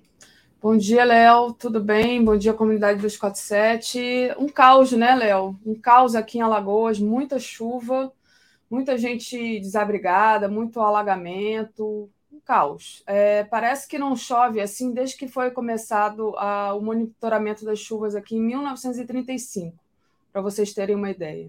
É, eu vi a notícia do novo governador, né, que é Paulo Dantas, falando em estado de emergência aí em Sim. Alagoas. Eu Mas suspendi aula, eu sou coordenadora, suspendi aula por é, dois dias e também as universidades, as escolas particulares, as escolas públicas suspenderam as aulas porque não, você não consegue andar na cidade. É, aproveitando esse comentário aqui do Ray Lula Rousseff 247 da Silva, obrigado ao Ray. Simone Tebet é ré em processo movido pelo Ministério Público por improbidade administrativa da época em que era prefeita de Três Lagoas. Pesquisem.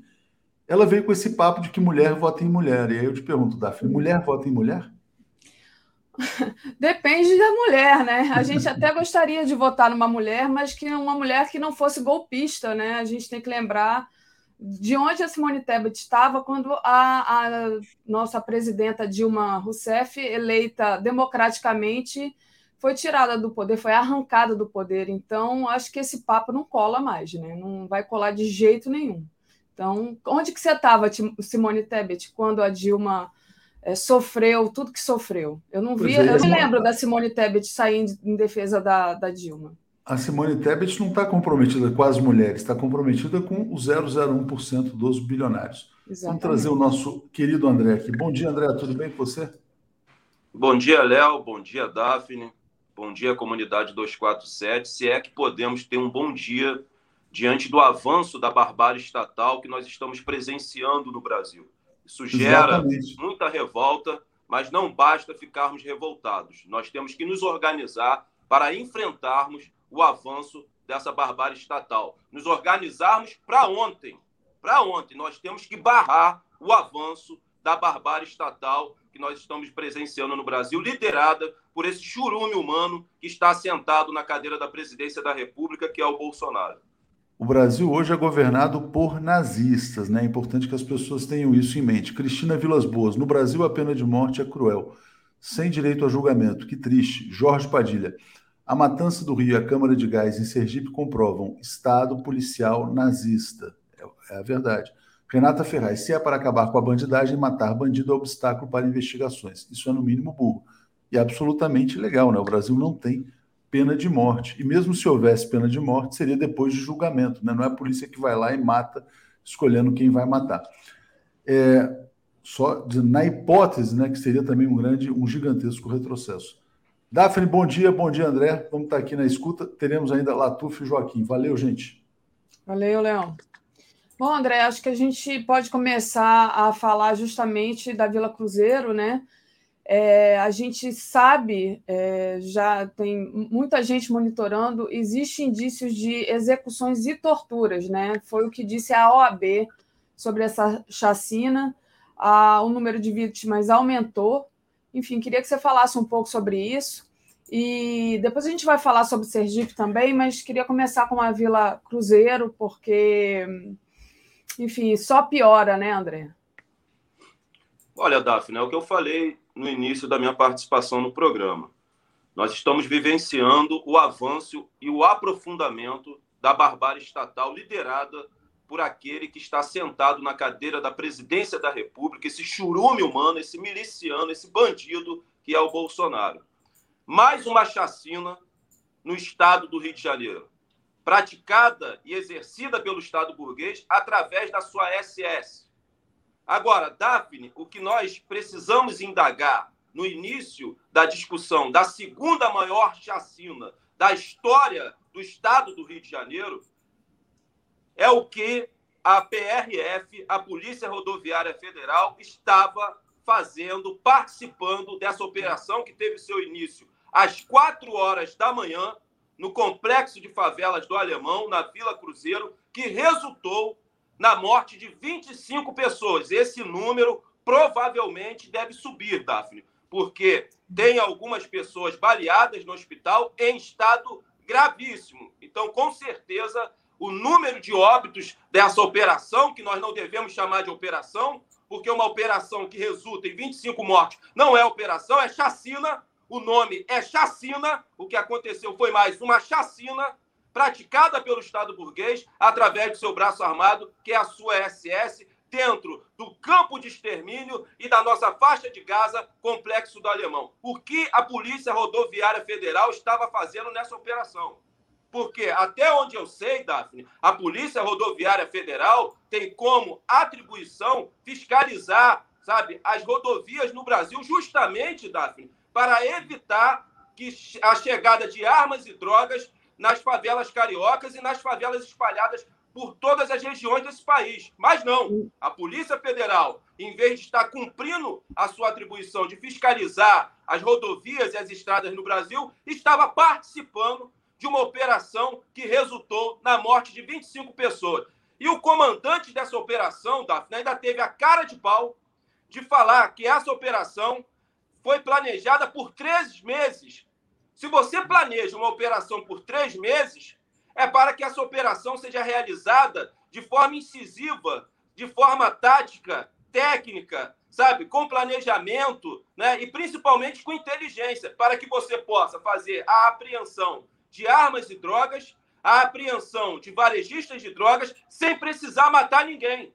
Não, a operação foi planejada por três meses e resultou em mais uma chacina. O governador Cláudio Castro quer bater o seu próprio recorde.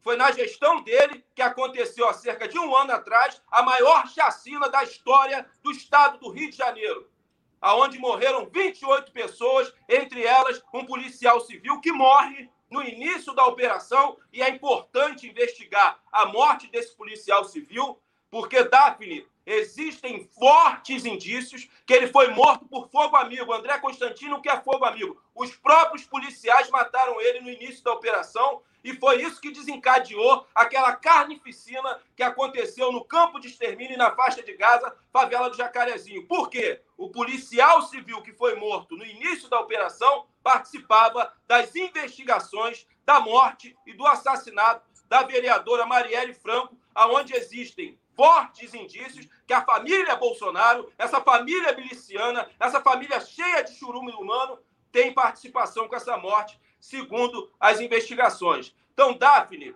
nós não podemos presenciar essa barbárie estatal silenciados. Nós não podemos presenciar o avanço da barbárie estatal passivo e pacífico. Não dá mais. Não dá mais. Porque de chacina em chacina, o Holocausto Negro Brasileiro segue a todo vapor. Nós não podemos mais presenciar isso calados, silenciados, passivos e pacíficos. Nós temos que nos organizar para enfrentar. O que acontece no Rio de Janeiro é um processo de mexicanização, Daphne.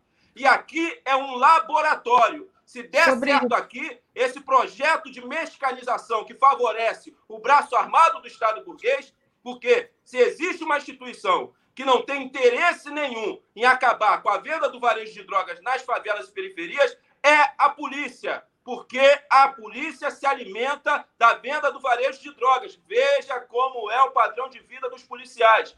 Seja um policial civil, militar, seja um policial federal, veja o padrão de vida deles, se é compatível com o salário deles. E de onde vem essa receita e essa renda, Davi? Do arrego que eles recebem para deixar rolar solto o varejo de drogas e para deixar que as milícias venham agir livremente aqui no estado do Rio de Janeiro e em outras regiões do Brasil. Aqui no Rio, o que acontece é o seguinte, Davi.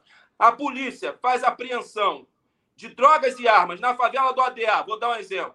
Qual era o papel da polícia? Levar essas armas e drogas para os depósitos. Não. Ao invés de levar essas armas e drogas para o depósito, ela revende essas armas e drogas para uma facção rival, por exemplo, o Comando Vermelho. Ela apresenta ali um punhadinho de drogas e dois fuzis para dar uma justificativa para a sociedade através da mídia burguesa e o resto ela revende. É assim que funciona no Rio de Janeiro.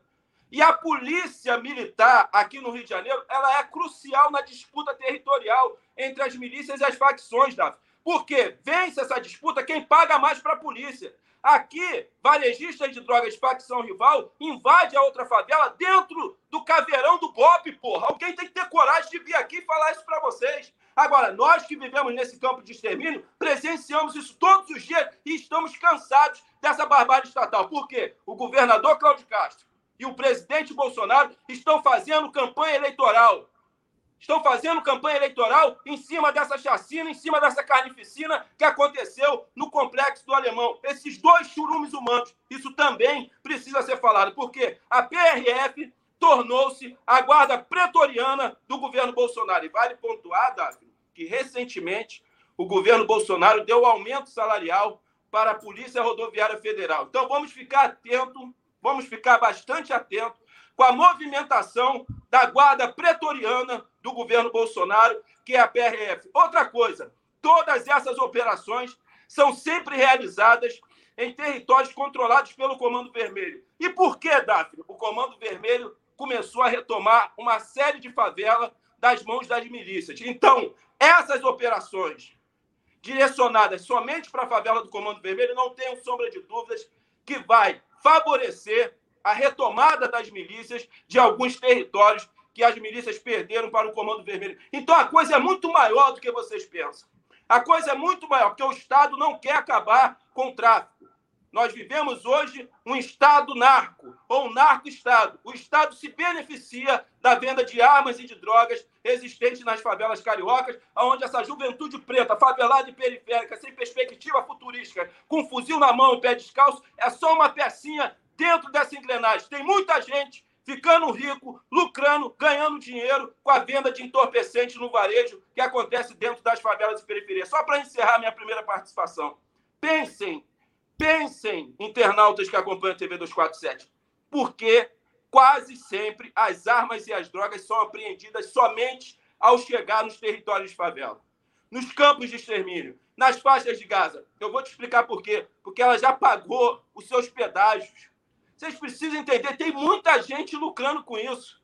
Desde a Polícia Federal e do Exército, que faz vista, vista grossa para que as armas e drogas entrem pelas fronteiras e desde o desvio de armas que acontece no Exército, na Marinha e na Aeronáutica e nas polícias, porque a maioria das armas existentes nas favelas cariocas são de uso exclusivo do Exército, da Marinha, da Aeronáutica e das polícias. Elas não chegam aqui voando. Aqui não tem a Taurus e a Colt. Aqui não tem fábrica de arma. Aqui não tem plantação de folha de coca e de pé de maconha. Então, essa ação no Complexo do Alemão é para, sabe, é, amaciar o ego da classe média carioca e dos conservadores cariocas. E Cláudio Castro vai tirar muito proveito eleitoral de mais uma chacina. Esse covarde, esse churume humano. O André, sobre essa questão da briga né, do, do, Comando Vermelho com as milícias, foi a questão que eu ia te fazer e você já respondeu, já emendou. Mas é isso, né? A, quer dizer, a justificativa da, da Polícia Rodoviária está lá porque a Polícia Rodoviária foi aparelhada pelo Bolsonaro e a milícia briga com o Comando Vermelho, então favorece o outro comando, né? Então as favelas que tem o outro comando é o segundo comando, né? É... Não, aqui no Rio de Janeiro, Daphne, são quatro facções. Então, as outras ADA, facções. Amigo dos hum. Amigos, Terceiro Comando Puro, Comando terceiro Vermelho comando. e Milícia. Eu colocaria ali a, a quinta facção, a mais letal e a mais maldita nesse processo, que é a instituição Polícia Militar. Então, são quatro facções concluindo aí com a quinta, que é o braço armado do Estado então, burguês aqui. Só essa Comando Vermelho que não tem, é, não tem, digamos assim, é, nenhuma, nenhum negócio com a milícia. Quer dizer, a milícia ataca só o Comando Vermelho, é isso? Só o Comando Vermelho. O terceiro ah. Comando Puro, é, ele já fez algumas alianças em determinadas regiões justamente para tomar né, as favelas controladas pelo Comando Vermelho. E o Comando Vermelho, Daphne, é a única facção a nível nacional. Ela e o PCC, que também encontram-se é, em conflito, né? principalmente é, nos estados que fazem aí fronteira né, com outros países por onde chegam as armas e as drogas. Quer dizer, é um processo total de mexicanização. O Estado perdeu esses territórios para as milícias e as facções, não tem interesse de retomá-los, porque o Estado tornou-se sócio, principalmente das milícias aqui no Rio de Janeiro. Agora, isso é um projeto. Se der certo aqui e está dando, isso vai se espalhar para todo o Brasil, porque o que o Bolsonaro quer e a extrema-direita fascista quer é instalar no Brasil, eu venho denunciando isso aqui, uma teocracia miliciana fascista. Para isso, eles precisam do crescimento e da expansão das milícias e das igrejas evangélicas neopentecostal, com total apoio do braço armado do Estado burguês e principalmente agora da, principalmente da PRF, que é a guarda pretoriana desse governo genocida. Muito bom, André. Deixa eu agradecer aqui a Nédia Albuquerque, que enviou o superchat para a gente. Ele, ela diz: a Polícia Rodoviária tinha até um certo respeito, apesar das, das intimidações da, das, das gorjetas. O capiroto conseguiu estragar também. E ela diz que está fechada com você sem tirar uma vírgula. Ali Oliveira disse: mulher golpeia mulher, de preferência tebetismo. Emerson Gomes, é, o assassinato brutal de Genivaldo de Jesus foi uma das coisas mais cruéis e sádicas que eu já vi na vida. A gente já vai falar disso, né? E a Renata Ferraz, se é para acabar com a bandidagem, matar bandido é obstáculo para investigações. Isso é, no mínimo, burro, diz aqui a Renata. Tem também um, uma mensagem aqui da Thaís Neves, que sempre está aqui com a gente. Ela diz: fechada com o André. É isso aí. Então, gente, obrigada. Vamos deixando o like, compartilhando essa live.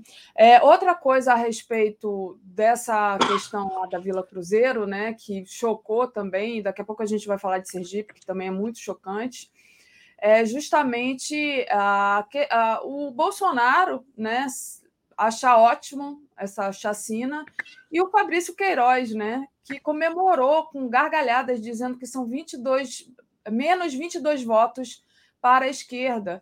É um negócio assim é, tão absurdo, André. Não sei nem se, se vale o comentário, mas. Vale, Daphne. Vale porque são dois milicianos, são duas pessoas ligadas às milícias cariocas, isso já está mais do que comprovado, principalmente o Queiroz.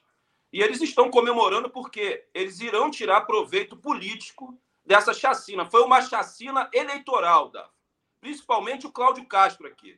Porque desde o Marcelo Alencar, a direita vem se elegendo com a pauta da segurança pública baseada no confronto e baseada nas guerras drogas. Por isso que nós da esquerda socialista aqui no Brasil temos que aprofundar a discussão da descriminalização de todas as drogas para fazer um enfrentamento à política de guerras drogas que de guerra às drogas não tem nada, o pano de fundo disso é acelerar o holocausto negro brasileiro. Nós temos que nos debruçar sobre essa discussão, temos que nos debruçar na discussão do fim das polícias, que é o braço armado do Estado burguês. E, Daphne, não adianta vir com essa historinha, ah, precisamos construir uma polícia cidadã e mais humanizada. Não existe outro formato de polícia dentro do sistema capitalista. A polícia no capitalismo, ela serve para quatro coisas. Primeiro, manter o status quo, manter a ordem do capital, vigiar e punir a classe trabalhadora que tenta se organizar para enfrentar esse avanço é, dessa barbárie estatal, sabe? E a, o outro papel é amedrontar né, a sociedade, matando essa matança em massa que a polícia faz no Brasil. Então, acho que a gente precisa é, fazer essa discussão com coragem, com bravura, porque as favelas estão pagando um preço muito caro, Daf. Muito caro. Nós não aguentamos mais. E eu vou gritar sim. Enquanto eu tiver fôlego de vida e eles não tirarem a minha vida, eu vou gritar sim. Não tenho medo de milícia, não tenho medo de polícia, não tenho medo de ameaça, não tenho medo de nada. Alguém tem que gritar, alguém tem que fazer alguma coisa para brecar e barrar esse, esse avanço da barbárie estatal aqui no Brasil, liderada por esse churume humano que é o Bolsonaro. É, eu vou pegar aqui a mensagem do Cosme, dos anjos, que diz: André, os pobres votam em quem os manda matar. Explica isso. Que é, de um lado, a gente tem um discurso é, religioso, moralista, né? E de outro lado, a gente tem o discurso da esquerda. E a gente está perdendo para esse discurso religioso e moralista. E quem está do lado desse discurso religioso e moralista é justamente quem está mandando matar os pobres, mas ao mesmo tempo essas pessoas pobres estão nessa religião, né, né nesse discurso religioso, seja igreja carismática ou evangélica, e está votando é, é, nessa gente, né? Então, como é que você explica essa questão aí que traz o Cosme dos Anjos? Ah, um abraço para o Cosme. Cosme é um pastor evangélico progressista da favela da Providência, grande liderança que acabou Olha de se filiar ele, ao então, partido, né? ao partido Pastor progressista um a gente quer aqui. Um abraço, Cosme. Pô, maravilhoso, um grande militante e uma grande liderança que vai despontar aqui no Rio de Janeiro. Fato, Daphne, fato. Né? A favela vota nos seus algozes. A favela vota naquele que depois vai mandar o caveirão para aterrorizar os territórios de favela. Agora, é justamente porque a esquerda não está se debruçando na discussão da segurança pública. Nós deixamos essa discussão nas mãos da direita e agora, recentemente, nas mãos da extrema-direita, que vem com aquele discurso fácil do bandido bom é bandido morto. Porque Daphne, Daphne, atentem para isso, Daphne e todos os internautas. O policial militar ele não aperta aquele gatilho sozinho, aperta junto com ele, apertou junto com ele o governador Cláudio Castro, o presidente Bolsonaro, a mídia empresarial burguesa golpista que sempre tenta arrumar uma forma para justificar uma chacina dentro do território de favela e aperta, junto com o policial gatilho, uma parcela enorme da sociedade carioca. A classe média branca, os conservadores e uma parcela enorme de favelados. Isso é fato. Isso é fato. Tem muito favelado que bate palma para esse tipo de chacina que acontece através dessas operações enxuga-sangue. Agora, eles são condicionados, Daphne, é, pela política do medo né? principalmente por esses jornais policialescos que têm grande audiência e grande inserção nos territórios de favela. Sabe? É, isso é impulsionado também pelo discurso religioso pacifista das igrejas, seja a igreja católica com, com a, a renovação carismática, ou seja as igrejas evangélicas neopentecostais, e muito delas muito delas são associadas às milícias e ao terceiro comando puro. Ou vocês esqueceram do complexo de Israel? Que o Peixão montou na zona norte do Rio de Janeiro e agora a milícia na zona oeste montou o complexo de Jerusalém. Então tem uma parceria né, dos varejistas e dos milicianos com as igrejas evangélicas neopentecostais e esse estreitamento começou com o trabalho que as igrejas realizam dentro do sistema carcerário onde os pastores servem como laranja para lavar dinheiro da milícia e do varejo de drogas. Como, André Constantini? Muitos pastores têm centenas de postos de gasolina em seu nome e apartamentos luxuosos. Isso é muito sério, isso é muito grave, Daphne. É o Talibã Tupiniquim. Ou a gente se organiza para enfrentar isso, ou daqui a pouco, sabe onde a gente vai fazer trabalho de base no Rio de Janeiro? Em lugar nenhum. Ou você tem coragem de entrar em uma favela controlada pela milícia? Se eu entrar lá, eu morro. Se você tem coragem, vai lá e entra. Então, isso é muito sério, isso é muito grave. Alguém tem que ter a coragem de dissecar isso aqui, denunciar. Agora, as minhas denúncias não podem é, é, somente ser bonitas. Ah, o André Constantino é corajoso. Não! Eu estou denunciando para a gente poder se organizar e enfrentar o avanço da barbárie estatal, liderada por esse churume humano, esse miliciano, bandido que é o Bolsonaro. Nós temos que fazer isso, Davi.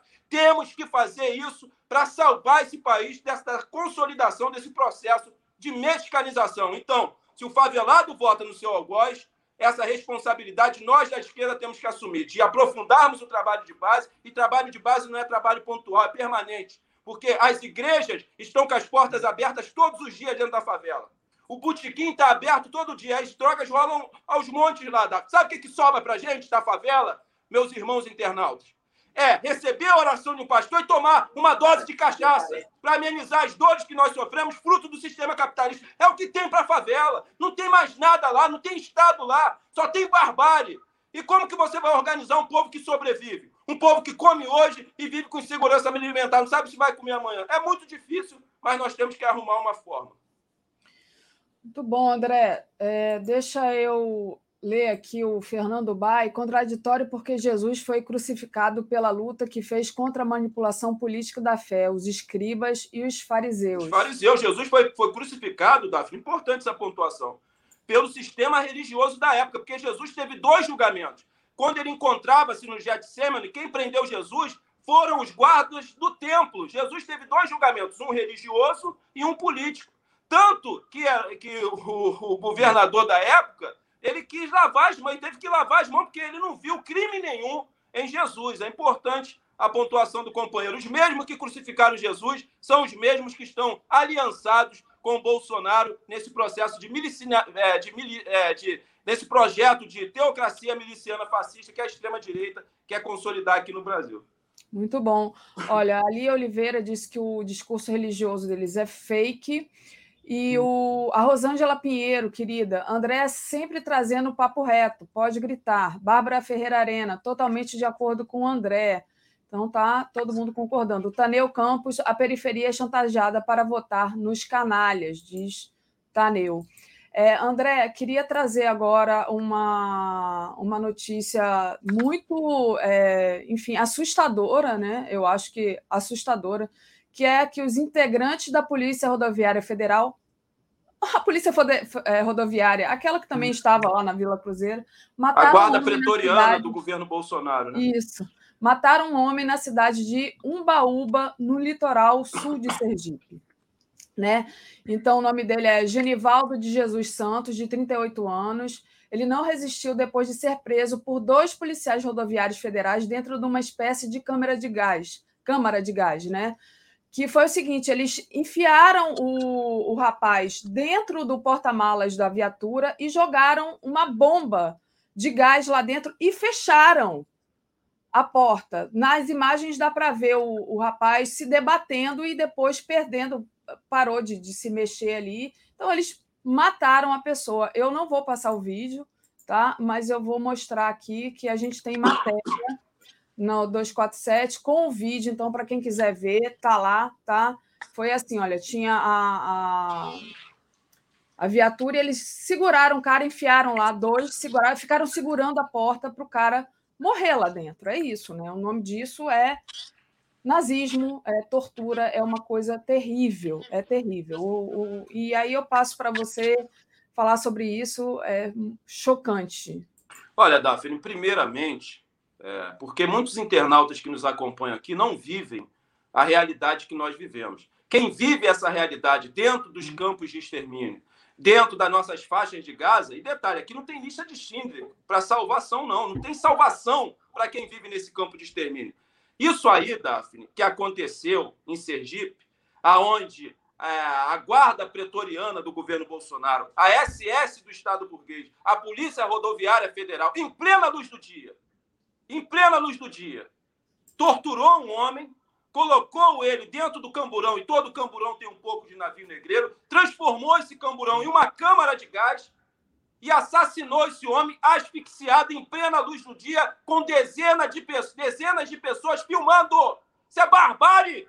A gente não pode presenciar uma cena dessa. Como eu vi ontem, eu tive que fazer uma live que eu tinha que gritar e ficar passivo, e ficar pacífico. Por isso nós defendemos comitês de autodefesa para garantir a vida do povo negro e dos povos originários indígenas, que fazem parte do grupo dos matáveis há 500 anos, desde a invasão portuguesa, Daphne. Desde a invasão a portuguesa. Escuta, né, André? No vídeo, as pessoas falando assim: eles vão matar o cara, eles vão matar o cara. E ninguém faz nada, né? É, é horrível. É o medo, Daphne. É o medo. Uma das formas de controle social que o capitalismo se utiliza muito bem é através do medo. Enquanto não rompermos a barreira do medo, André Constantino, você tem medo? Não tenho mais. Eu tenho medo da minha família. Se a milícia me matar ou a polícia, como eles estão falando, tenho medo da minha família. Como ela vai ficar? Agora, não tenho mais medo. Porque não tenho tempo, como Marighella falou, não dá para ter medo. Alguém tem que vir falar, gritar, organizar. Se isso custar a minha vida preta, tô tranquilo, eu pago o preço. Agora, alguém tem que pagar. Daphne, isso é uma das cenas mais cruéis que eu já vi. Agora, a gente presencia isso constantemente dentro das favelas e periferias, até porque a polícia militar é um entulho da ditadura militar. Então, todas aquelas técnicas de tortura que o Exército e as polícias aprenderam com a CIA, porque vale lembrar que o golpe militar de 64 teve a participação direta da CIA, do imperialismo, como o golpe de 2016 também, o imperialismo sempre realizando golpes na América Latina, isso é pouco enfatizado às vezes.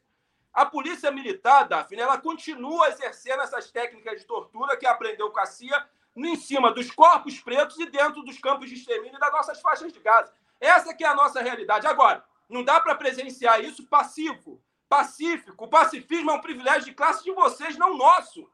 Daphne, eu quero também dedicar o programa de hoje, eu sei que a minha participação está acabando, mas é importante, né, para o indígena Alex, da etnia Guarani Kaiowá, que foi assassinado brutalmente. Eu tenho as fotos dele morto. Foi assassinado brutalmente por jagunços que representam os interesses dos garimpeiros. Polícia Federal, Polícia Rodoviária Federal, era lá que vocês deveriam estar, protegendo as terras indígenas do avanço do garimpo ilegal, do avanço dos garimpeiros, que tem a total conivência desse governo genocida liderado por esse churume humano que é o Bolsonaro. Não estarem realizando operação dentro de favela que resulta em chacina. Então, queria dedicar também a minha participação ao programa de hoje, a mais um irmão indígena. Por isso que nós defendemos comitês de autodefesa, para que o povo negro possa defender a única propriedade que ele tem, que é a nossa vida no sistema capitalista, e os povos originários indígenas possam defender e proteger as suas terras e proteger também as suas vidas dessa barbárie estatal, já que nós fazemos parte do grupo dos matáveis. Nós fazemos parte do grupo dos matáveis Por isso que a nossa morte não sensibiliza quase ninguém, porque as pessoas já se habituaram a ver corpo preto estendido no chão, a ver indígena sendo estuprada, a ver criança de três anos indígena sendo jogada no rio, e o Brasil não para. Simplesmente as pessoas seguem a vida porque estão morrendo aqueles que fazem parte do grupo dos matáveis. Isso adoece, isso tira a nossa paz, isso nos deixa doente, mas a gente está aqui resistindo. Muito bom, André. Obrigada pela participação de hoje. É muito importante a sua indignação, o seu grito aqui na TV 247. Valeu. Gente, deixa eu trazer aqui, agradecer ao pessoal que está acompanhando a gente aqui, pedir para o pessoal deixar o like e compartilhar essa live, né? A Rosângela Pinheiro enviou aqui um superchat para a gente. É, obrigada, Rosângela, está agradecendo para a gente trazer o André. E a Cristina Vilas Boas, um adendo, não sou favorável à pena de morte nem ao sistema carcerário. Quis realçar a barbárie no Brasil, a pena de morte sem direito de julgamento. É exatamente isso, né, Cristina? É, a, a, polícia entra para matar mesmo na favela. Deixa eu trazer o Latuf aqui para conversar comigo. Bom dia, Latuf, tudo bem? Bom dia, Daphne. Bom dia a você e a todos os que nos todos e todas que nos assistem.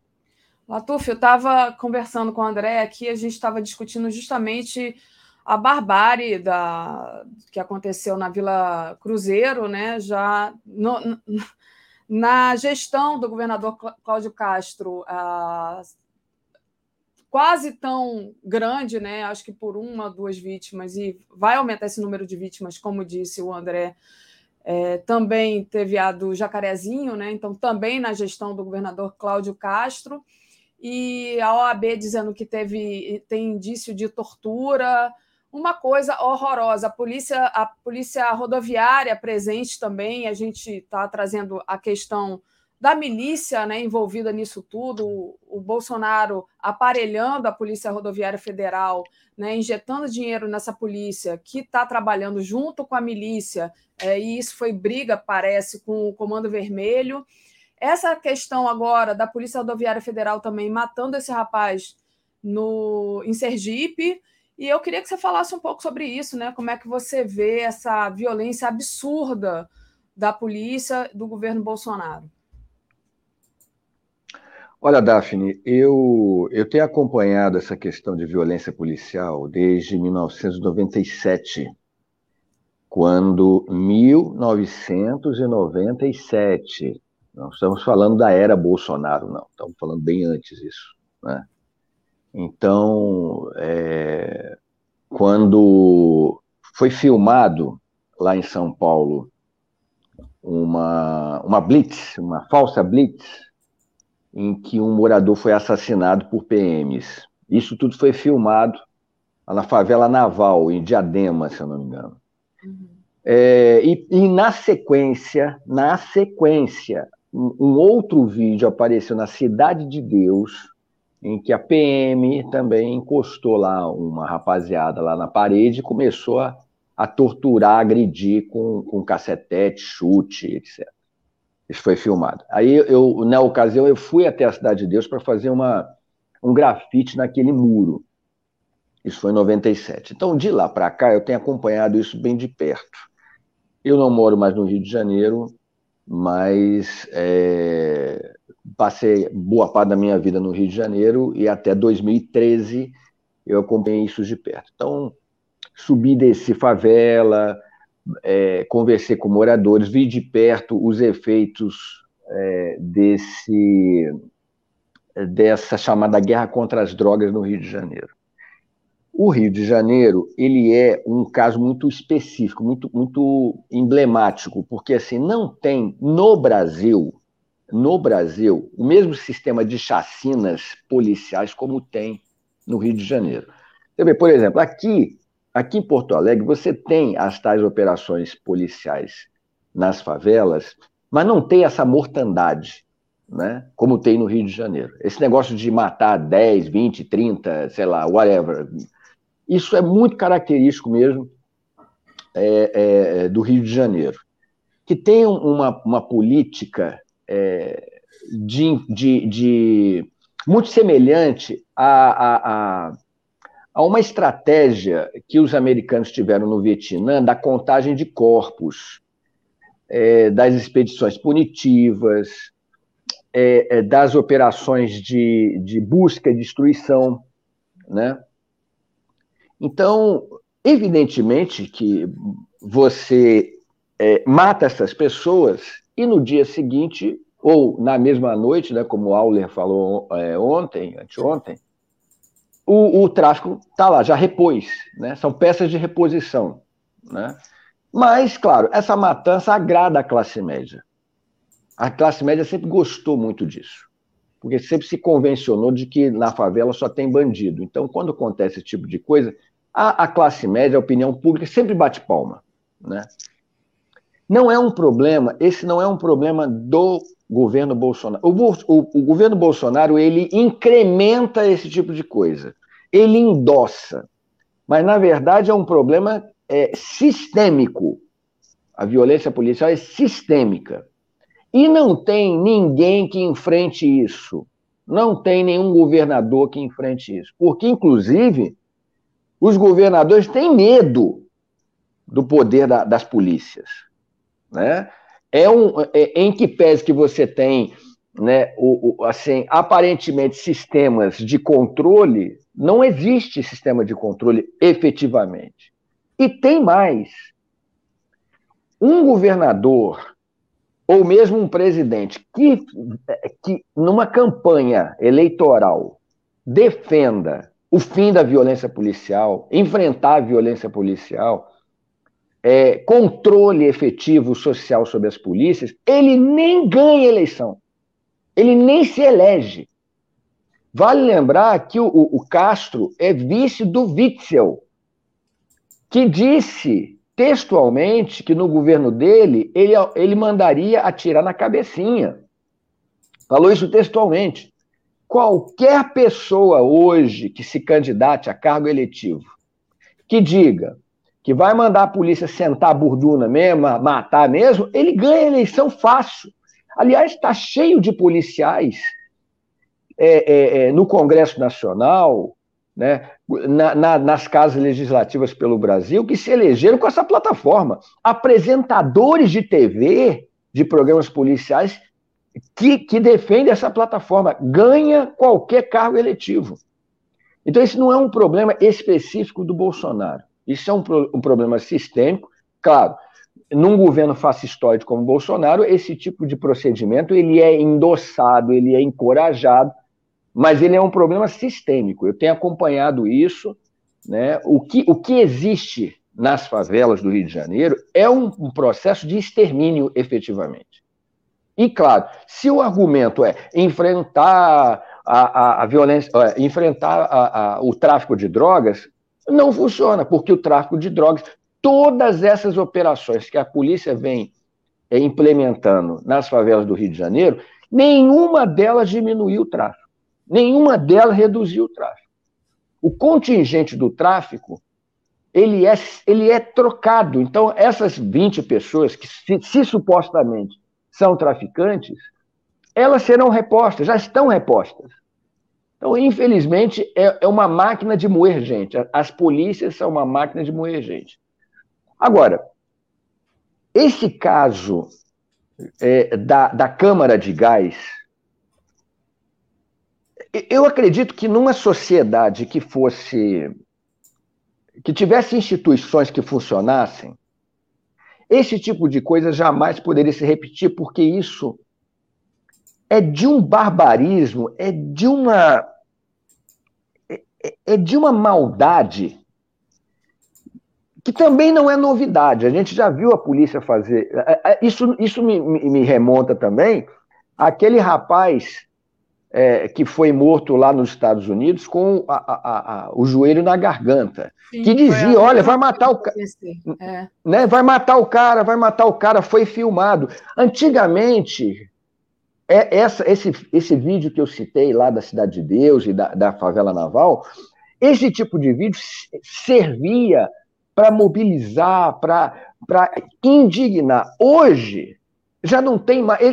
Esse, esse, essa cena ela não dura na mente das pessoas, não dura uma semana. Não vai durar uma semana essa polêmica em relação a essa cena bárbara, dantesca, é, é, cretina, não dura uma semana. E daqui a pouco, ela é substituída por outra. Porque a gente estava falando da chacina do, do, do, da Vila Cruzeiro. E anteriormente estavam falando da chacina de, de, de do Jacarezinho. Olha, já está indo tudo para trás. E você sempre supera em barbarismo. Quando você não imagina que o sujeito possa fazer um negócio desse. Eu nunca tinha visto um negócio desse transformar é, é, a, a, caçapa do, do, do, carro, né, do camburão, em, em, em, câmara de gás. Agora, eu fiz um desenho sobre isso em 2014. Eu até publiquei lá no meu Twitter. Que aparece um camburão na parte de trás. A, a, a entrada do camburão é a entrada do campo de Auschwitz. E aparecem os negros entrando dentro, desse, dentro do campo de concentração, indo para a câmara de gás. Eu nunca pensei, meu Deus do céu, que um desenho desse ia se tornar realidade. Eu nunca pensei num negócio desse. Às vezes eu me surpreendo com, com. Às vezes eu consigo me surpreender, porque eu já estou lidando com essa questão há tanto tempo. Às vezes eu me surpreendo com esse tipo de requinte nazi-fascista mesmo. É, é, um, é um troço. É insuportável. É realmente insuportável. Agora, quem é que vai ter culhão para enfrentar isso? Eu vou dizer uma coisa para você. A única pessoa que eu lembro que disse assim: no meu governo, polícia não chuta porta de, de, de barraco. A única. Foi o Brizola, foi a única pessoa. Lá no seu primeiro governo, nos anos 80. Depois disso, não teve ninguém. Não teve ninguém. Pelo contrário, pelo contrário, a, a, a maioria defende esse tipo de coisa. E o argumento é sempre o mesmo. Ah, isso aí é um caso isolado. Se, se houveram excessos por parte das forças policiais, deverá ser apurado e os responsáveis afastados e responder na lei. É sempre o mesmo argumento. E assassinas e as barbaridades vão se sucedendo e a memória das pessoas vai apagando. Daqui a pouco você já não fala mais de o Jacarezinho a, já não se fala mais, daqui a pouco não se fala mais. Vila Cruzeiro também não. E essa cena bárbara, como aquela cena da Cláudia, lá, lá também numa favela do Rio de Janeiro, arrastada, o corpo dela arrastada, presa a um camburão. Você já nem lembra mais disso. E de Exato. tantas outras pessoas, crianças que foram assassinadas em operações policiais. Você já nem lembra mais disso. Ah, é, tá aí o desenho, ó. Eu nunca pensei que esse desenho fosse uma, uma, uma, uma previsão. É, é, é uma. É, uma é, é, é, muito, é muito terrível isso, sabe? deixa a gente até sem. eu realmente eu fico. É me difícil até de se expressar diante de um negócio desse. Tamanha cena da. Eu, assim, eu, eu, eu vi por alto no Twitter, sabe, o, o, o Daphne? Eu não parei para ver aquilo, não, porque. Não adianta eu assistir. Não adianta assistir. É, é não, é, eu faço a minha parte, Daphne, como artista, eu faço a minha parte é, em relação à violência policial. Eu sempre. E, e outra coisa, tá, Daphne? Isso é, vale, vale lembrar. Toda vez que você decide é, é, ir contra, né, denunciar, criticar a violência policial, você recebe uma reprimenda. Então, eu já fui parar três vezes em delegacias por conta de charges sobre violência policial. Eu já tive a, a, a, uma charge minha relativa à violência policial lá no, no, no, Congresso Nacional, quebrada por um policial que é deputado federal. Então, é, toda vez, qualquer pessoa, qualquer uma, seja artista, seja político, seja jornalista, que, que, que critique, que denuncie ele vai receber alguma reprimenda, algum tipo de ameaça. E o argumento é sempre o mesmo: você defende bandido. Né? É, é, é, a mesma, é o mesmo argumento. É realmente inacreditável, é insuportável um negócio desse. É, eu concordo com você, sempre existiu essa questão da violência policial. Não é à toa que pessoas como o André, muito antes do Bolsonaro chegar ao poder, já denunciava a violência policial, mas o fato é, parece que eu não sei, parece que eles estão tomando fortificante, né? Eles estão. Isso. Eles estão eles estão descontrolados porque eles sabem que eles não vão ser polidos, né? Isso. É, Mas eles nunca, eles nunca foram, né? Na, na, na questão isso. do jacarezinho, sigilo de 100 anos. O que, que é isso, minha gente?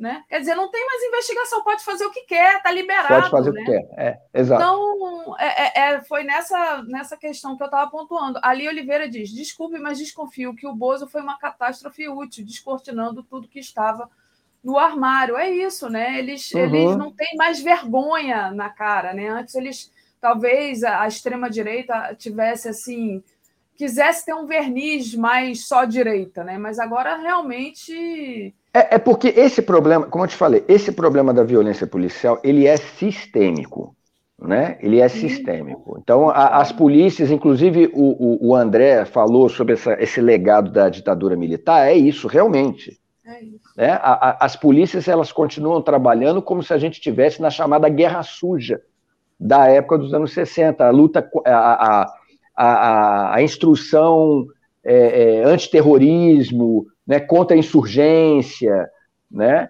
Então, é, mas as polícias, elas têm desde sempre o, o, o, o, sinal verde para matar, né? Não é de agora não, não é de agora não. Eu diria até que até mesmo antes da ditadura militar já tinha o, a, a, o sinal verde para poder cometer as barbaridades. Agora, é isso.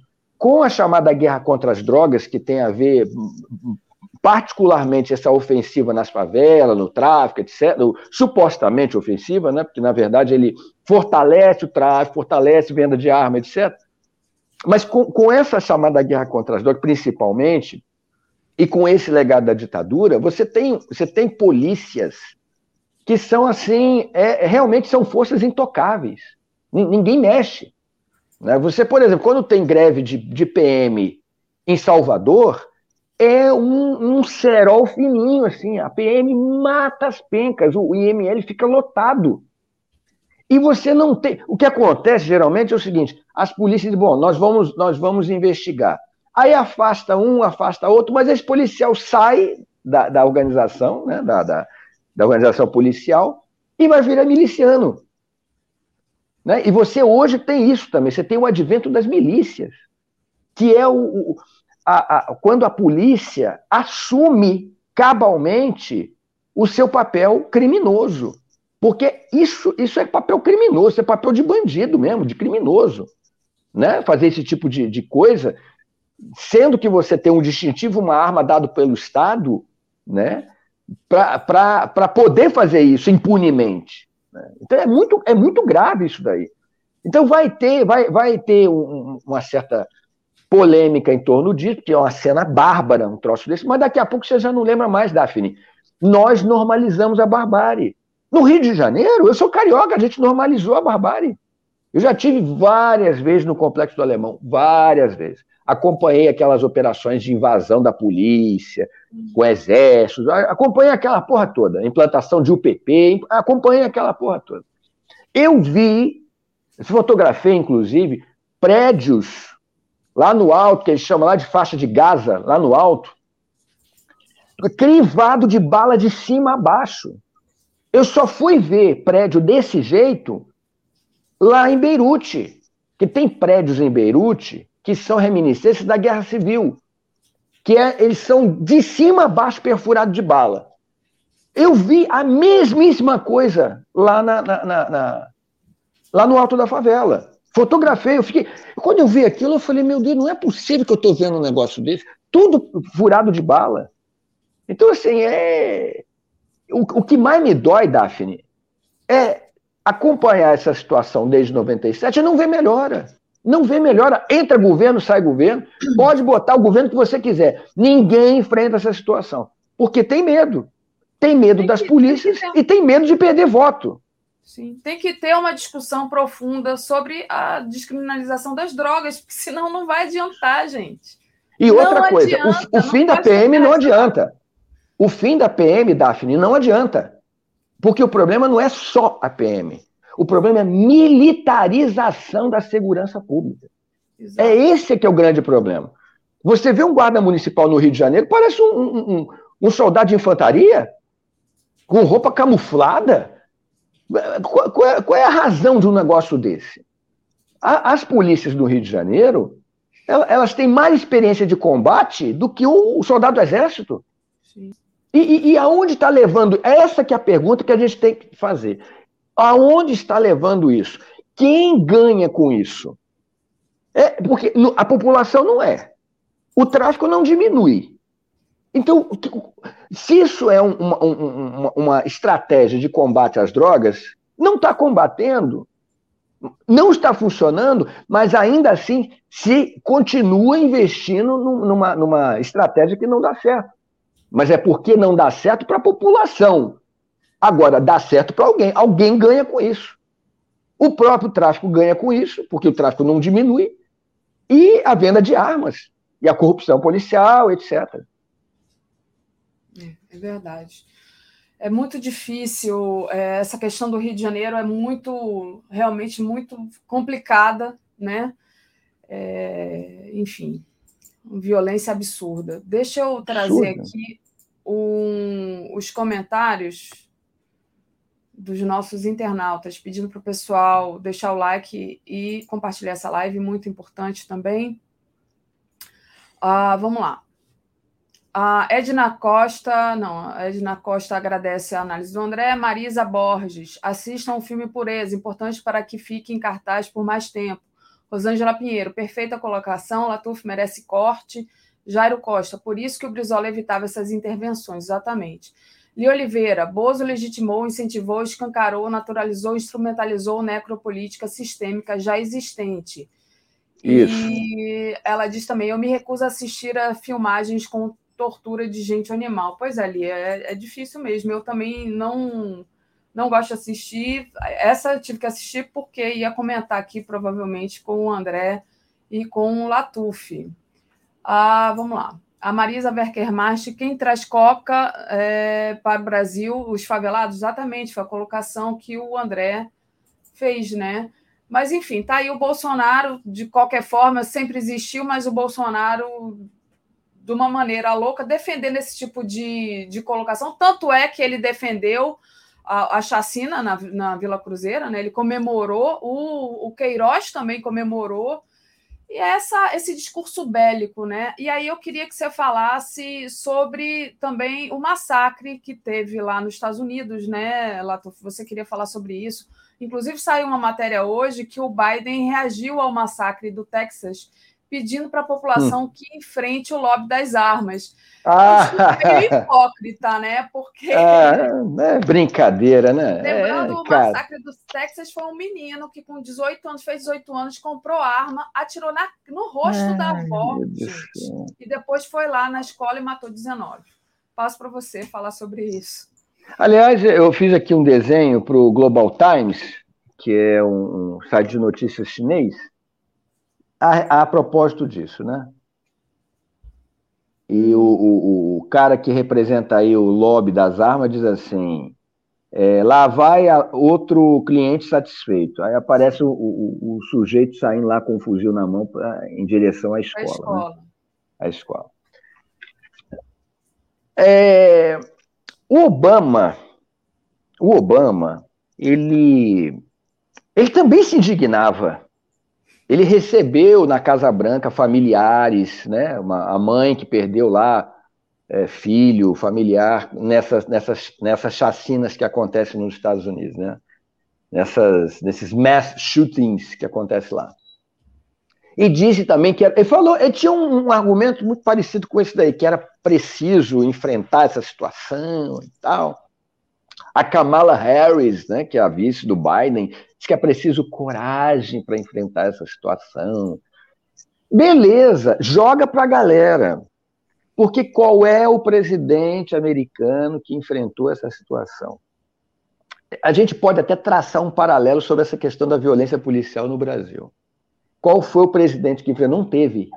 Não teve. Porque qualquer candidato a cargo eletivo nos Estados Unidos que for contra o apoio dos Estados Unidos a Israel, que for contra a, o embargo a Cuba, né, por extensão contra os anticastristas, e que for contra o lobby, qualquer uma dessas coisas, for contra o lobby de armas, ele não se elege para síndico. Ele não se elege para nada, porque o lobby de armas dos Estados Unidos é poderosíssimo. Então, é, se tem muita, muito, muitos clamores populares em torno do controle de armas nos Estados Unidos. Porque você compra um AR-15, cara, vale lembrar, o AR-15, na verdade, ele é uma, um desenvolvimento, um, um, um avanço tecnológico de uma outra arma chamada M16, que os americanos criaram, a empresa chamada Armalite criou para ser utilizado no Vietnã, num calibre que não tinha antes, que era o 556, que parece é um cartucho grande, mas a bala é do tamanho de uma bala de 22. Antes se utilizava um, um fuzil com o calibre do, me, calibre do mesmo do mesmo tipo do fuzil FAL que a, as Forças Armadas usam no Brasil.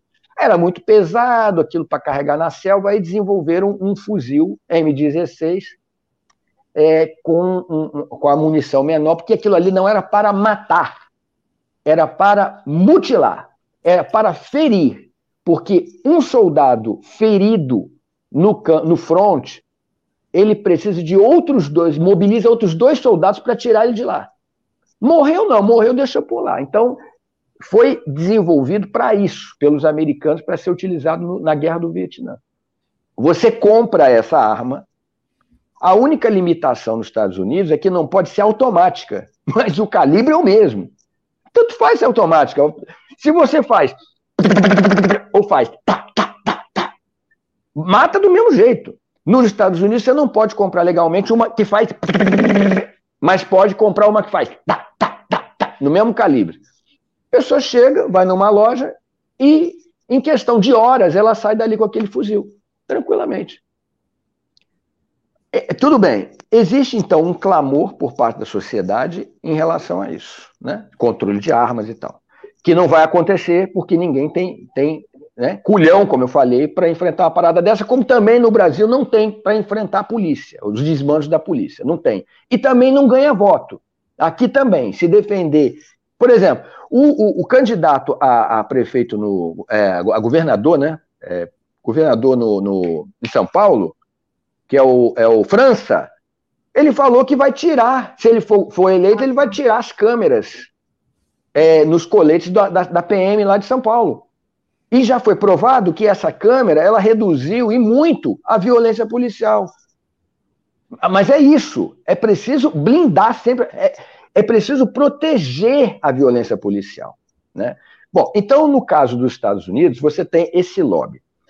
Você resolve o lobby. Tudo bem. Vamos, vamos imaginar no mundo perfeito que você pudesse resolver esse problema do lobby.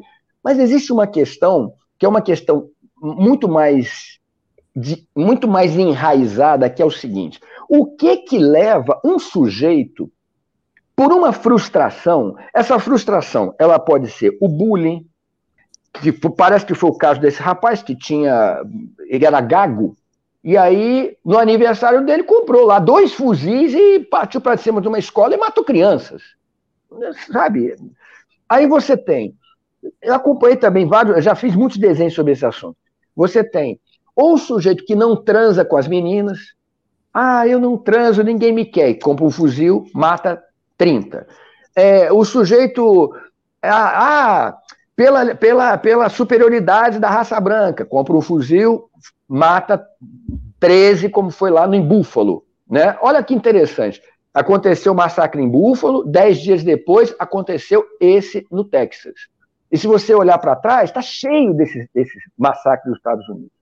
E sempre por os motivos mais, mais absurdos. Né? A pessoa acordou um belo dia, resolveu comprar uma arma e fuzilar.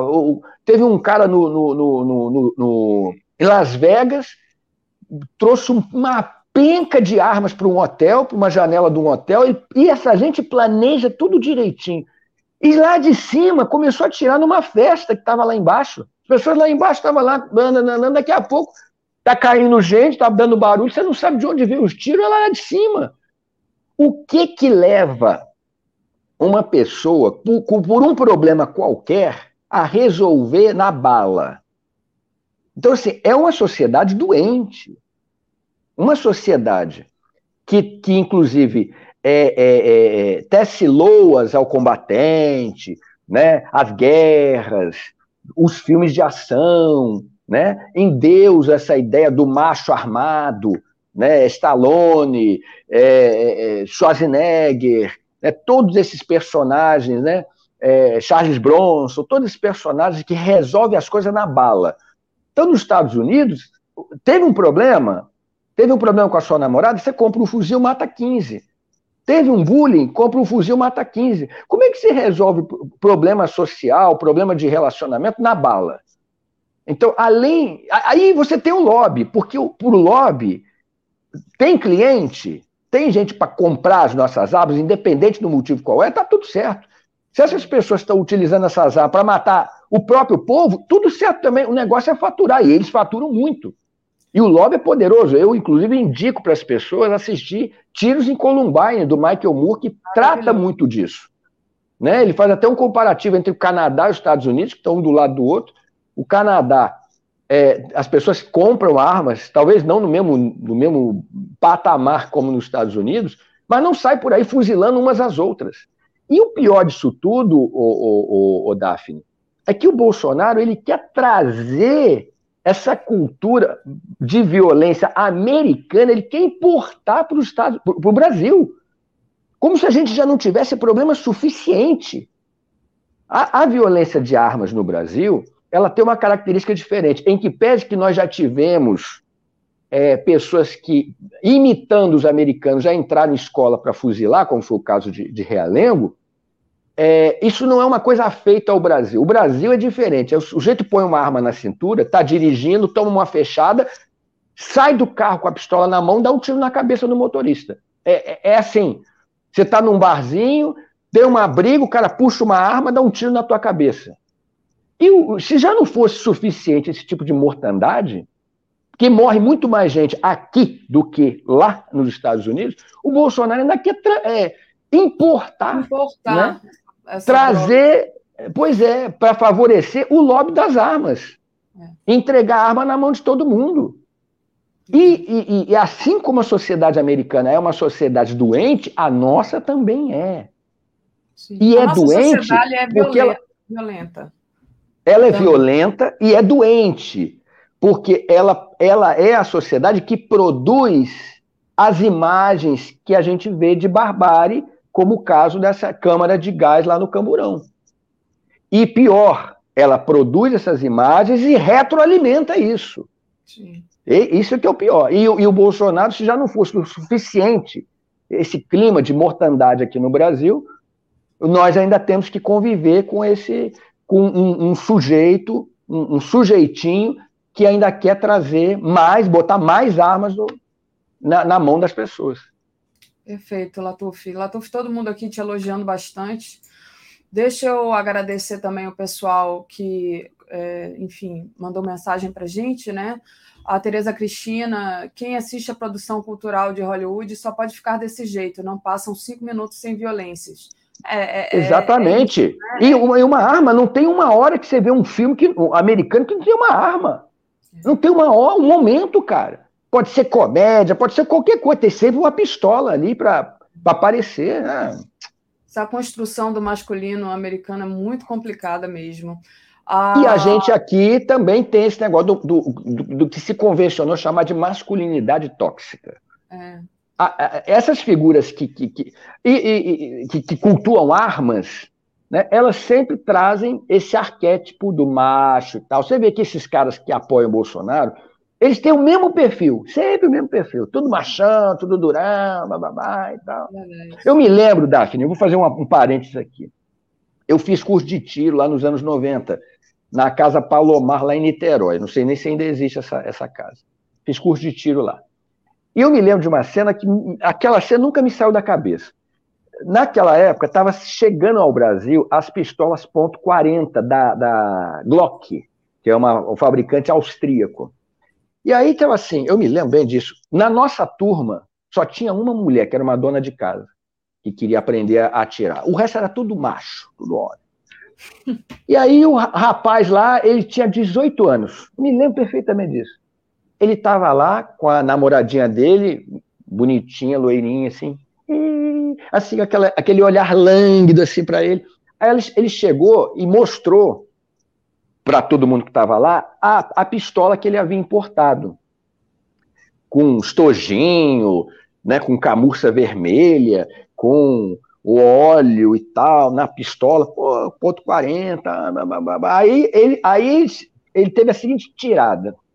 Olha, isso aqui, isso aqui é minha futura esposa, minha noiva. Já falei para ela, mulher minha tem que saber limpar minhas armas. É, é isso, entendeu? É isso. A, a, a, tal da masculinidade tóxica. Eu preciso botar uma 45, uma ponto 40 na cintura, porque senão eu não sou macho. Eu preciso resolver as coisas na bala, porque também, se não for assim, também não sou macho. E de onde que essa galera é instruída nessa cultura? Muito em função do que ela vê na televisão. Muito em função. Não é à toa que os heróis dessa galera bolsonarista são sempre os mesmos. Os personagens são sempre os mesmos. É o, o Cobra, né? o Stallone Cobra. É. Foi um, é. Né? um personagem, não sei se você lembra desse personagem, que ele era um a policial.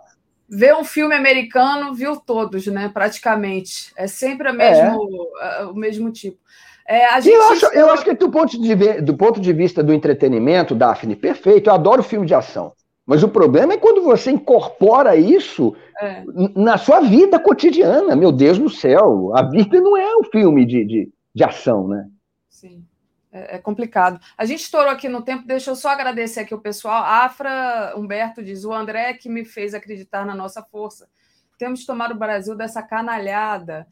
E o Fernando Castro, a classe média carioca é a favor do extermínio, mas eles que financiam é. o tráfico porque droga é caro e são eles que compram e ainda são moralistas. Nilo Alves, por favor, o que aconteceria se, se pessoas descessem dos morros e fuzilassem 23 pessoas no Leblon, em Copacabana, na Barra, uh, em Paris. Nossa!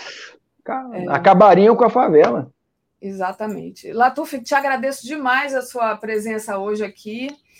E, enfim, toda a sua análise, o pessoal gosta sempre muito de você.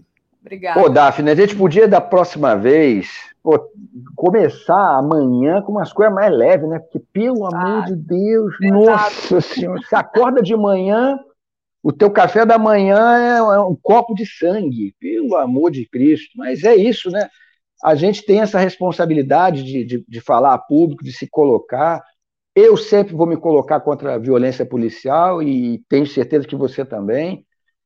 E desejar às pessoas, né, se for possível, uma boa quinta-feira. Né? Um bom dia para vocês, gente.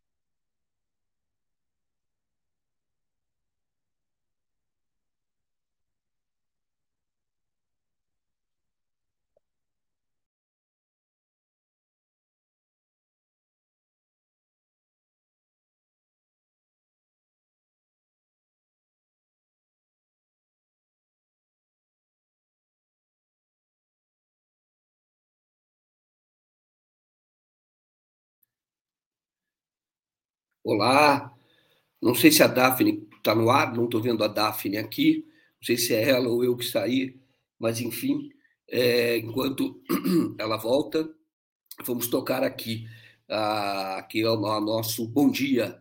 Enfim, eu imagino que eu imagino que vocês estejam me, me digam, por favor, aqui no comentário se eu estou no ar, e aí vamos começar aqui a nossa, a nossa é, conversa até que a Daphne é, é suja e, enfim, nós dialoguemos. Por favor, só me diga se, se eu estou no Ah, ótimo, está aqui, olha. O, aqui, muitíssimo obrigado. Aqui, a Paula Rangel, é isso? Está falando aqui, está falando aqui conosco. Ótimo, Adriana Vaz também. É, Maria Ana, muito obrigado, muito obrigado pela presença de vocês.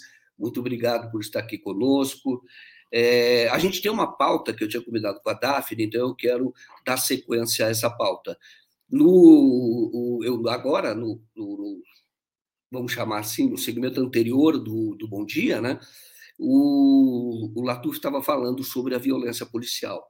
E eu fiquei escandalizado, é um tema que até falei com a Daphne, eu falei, ah, Daphne, isso é, é a notícia de ontem, mas eu gostaria de falar sobre esse assunto. O, o caso daquele é, cidadão brasileiro sofre transtorno mental do Sergipe, que foi torturado, um absurdo, ele foi torturado numa viatura da Polícia Rodoviária Federal. E eu acho que esse caso ele ilustra bem o tempo que nós estamos vivendo e o governo Bolsonaro, que é o empoderamento desta barbárie. Eu lembro de um tempo que uh, nós tínhamos. A polícia, eu nunca vou dizer bem a verdade, sempre tive muita restrição em relação à polícia, isso desde criança. Era talvez uma intuição de que a polícia, na verdade, ela não existe no Brasil para proteger todo cidadão. Ela existe para proteger uma parcela da sociedade, 20%. Proteger o patrimônio.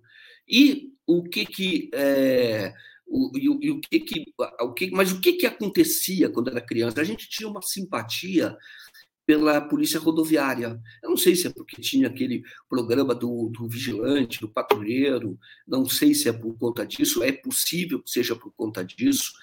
Então, é, enquanto a Daphne se ajeita aqui, deixa eu só concluir meu raciocínio.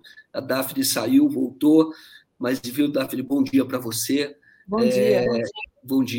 Então, estou falando que nós tínhamos uma. A, a, quando criança, nós tínhamos até uma simpatia pela polícia rodoviária. Não sei se você lembra, tinha aquele patrulheiro, tinha um, uma série que passava na televisão e tinha lá aquele cachorro. A gente via, era a polícia mais educada. E o que se transformou a Polícia Rodoviária Federal no caso é, do, do, governo Bolsonaro. Uma polícia extremamente violenta. Não foi a primeira ação violenta. E esse caso foi uma tortura registrada. Registrada, as câmeras, cheio de testemunhas, porque colocaram um cidadão naquela no camburão e jogaram ali um gás, e esse cidadão morreu. Isso foi uma tortura, mostrado ao vivo. Então, é algo que me escandalizou muito e deve escandalizar o mundo inteiro, o mundo civilizado. E este é um retrato do governo, deste governo, do governo Bolsonaro, que é o empoderamento da barbárie. Aquilo é uma cena de terror, que ela precisa correr o mundo para mostrar o que faz este governo, o que promove, o que estimula. Por isso é que o Bolsonaro tentou, desde o início, é, é, a promover a, a, chamada exclusão de ilicitude. Então, na verdade, é para situações como esta. Quer dizer, o policial mata porque ele supõe que a pessoa era perigoso, tortura e ali ele fica impune. Então, é um absurdo. E um absurdo maior é que os policiais sequer foram afastados. a Polícia Rodoviária Federal emitiu uma nota justificando a ação, dizendo que usaram meios, é, armas não letais que seria o gás, etc. Só que torturaram a pessoa. E não foram afastados e disseram: abrimos um procedimento é, para investigar a conduta dos policiais. Mas aqueles eram para ser afastados imediatamente. Então, eu gostaria de comecei com esta é, abordagem, viu, Daphne? Porque eu acho escandaloso e justamente para dar um link com o que o Latuf vocês estavam falando no segmento anterior. Isso precisa ter um basta a polícia precisa, ela precisa defender, realmente precisa existir polícia, porque precisa proteger, porque precisa garantir a ordem pública, no sentido de que as pessoas não precisem se armar e que o Estado tem esse monopólio da violência para poder conter justamente o crime, para proteger as pessoas. É necessário que haja polícia. Agora, não essa polícia, porque essa polícia, ela é, como nós vimos, é, é, promotora da barbárie. Então, justiça no caso lá do Sergipe e que esses policiais sejam punidos pelo governo não vai ser, não, se, não foram sequer afastados, mas que a família entre na justiça, responsabilize e que responsabilize o, o, a instituição como um todo, porque não tomou as providências, e que isso seja denunciado, inclusive nas cortes internacionais. Perfeito, Joaquim. Bom, Bom dia, obrigada por ter segurado as pontas aí. Aqui acabou a luz, acabou a energia um pouquinho, deu aquela piscada aí, a internet cai, né? Tá chovendo muito aqui, Joaquim, muita gente desabrigada aqui em Alagoas. Pernambuco também, a situação tá seríssima. é, barragem caindo, é muita, muita desgraça. Está chovendo mais aqui desde. É o maior volume de chuva desde 1935, quando começou o monitoramento, para você ter uma ideia. Terrível. Tá, minha casa tá. Eu estou dentro de uma piscina. Mas vamos ver se segura até o final. Se não segurar, você continua aí.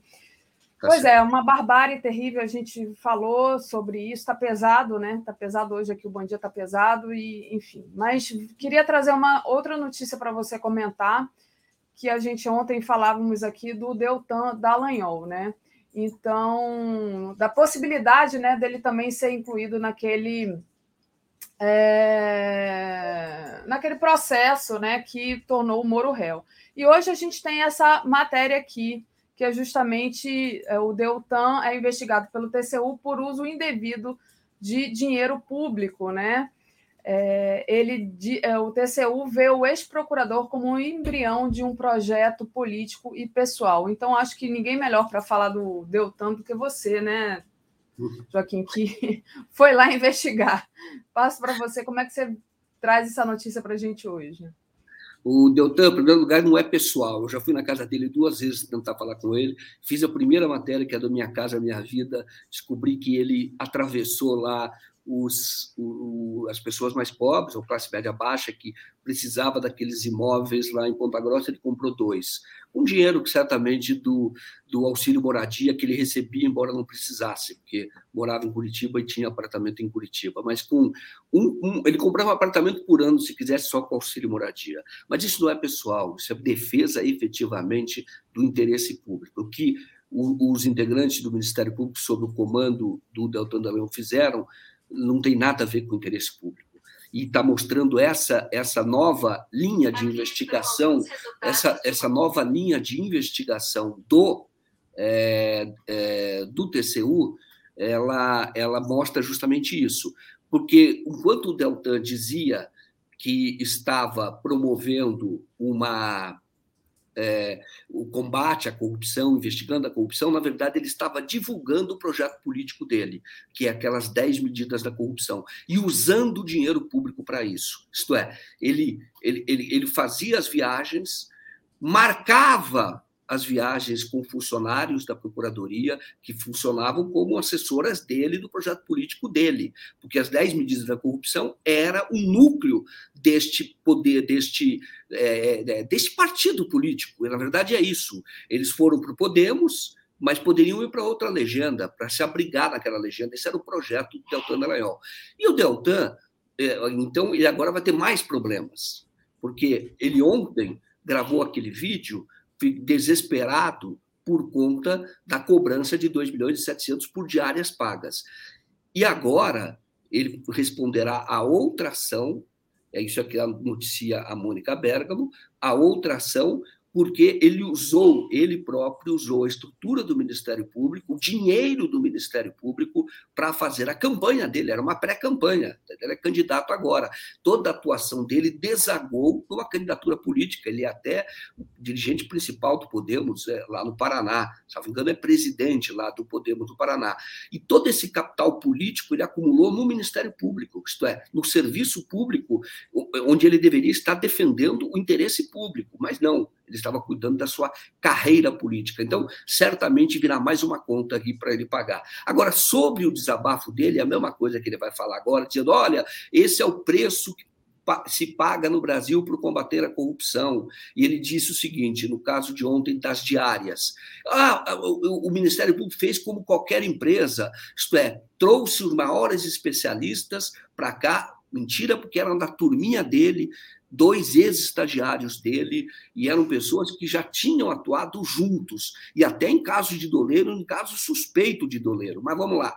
Ele dizia, então, trouxeram, era natural que pagasse hotel, que pagasse passagens, etc. Ele é um mentiroso, e eu tenho que dizer isso. Nem gosto de usar termos muito duros, mas o Deltan Dallagnol é um mentiroso. Ele mente. Por quê? Porque estes que foram trabalhar lá, na sua maioria, já tinham casa lá. Na verdade, ele resolveu um problema pessoal deles, desses amigos. Isto é, o caso do Orlando Martelo, ele é casado com uma procuradora que era coordenadora da área criminal lá, Letícia Pou, era casado, tem uma filha e fez toda a carreira em Curitiba.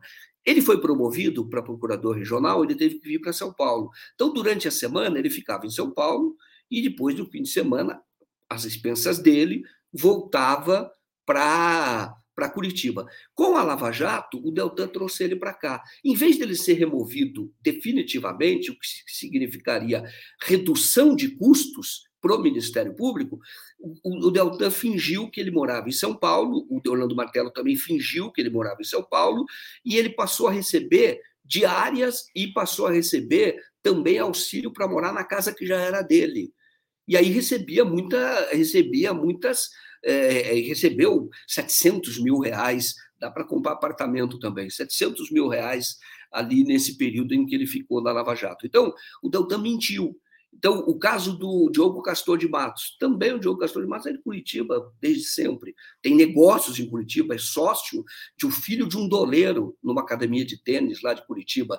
E ele foi da é, foi para Jacarezinho, foi, é, foi, foi estagiário do Deltan e depois é, passou no concurso, foi nem venha me perguntar como é que eles passam no concurso, mas enfim, passou e ele assumiu uma comarca é, mais distante, que era o Jacarezinho. Com a Lava Jato, voltou a morar na casa dele, lá em Curitiba. Mas é, para o orçamento, para o Ministério Público, não. Ele estava em trânsito que ele era um especialista, estavam em trânsito lá em Curitiba, recebendo pelas diárias. Mas, enfim, o Deltan tem mais uma imoralidade dele sendo demonstrada é, do Deltan Dallagnol com essa nova ação. E aí é bom que se diga que essa ação 10 medidas da corrupção, ele recebeu até dicas de pessoas da Globo, de como fazer esta campanha. Ele próprio conta naquelas mensagens da Vaza Jato que ele teve um encontro com o, o João Roberto Marinho, esse encontro promovido pelo Joaquim Falcão, que é meio mentor deles ali, e é também, foi secretário-geral da, da, da, Fundação Roberto Marinho, foi um, um, lobby importante para a prisão do Lula no Supremo Tribunal Federal.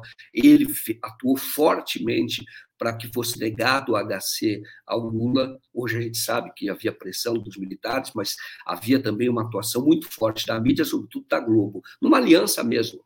Lembra que o Eduardo Vilas Boas é, faz um tweet dizendo que o Exército estava de olho na decisão do Supremo e o Jornal Nacional, no mesmo dia, o William Bonner repercute o, o tweet. Quer dizer, dá uma amplifica muito o tweet do Eduardo Vilas Boas, mas o Joaquim Falcão já estava atuando nos bastidores, também escreveu artigo dando tentando dar um argumento para Rosa Weber votar contra a própria consciência dela, que foi aquele argumento da tal coletividade colocando, é, é enfim, ela traindo a própria consciência para negar o HC. Isto é, era uma, ali se constituiria uma maioria no Supremo, mas ela, sendo a maioria, preferiu dar a vitória à minoria e, com isso, Lula foi preso. Nós sabemos que faz parte de um. Foi, já fazia parte de um projeto político para ele, eleger o é, Jair Bolsonaro.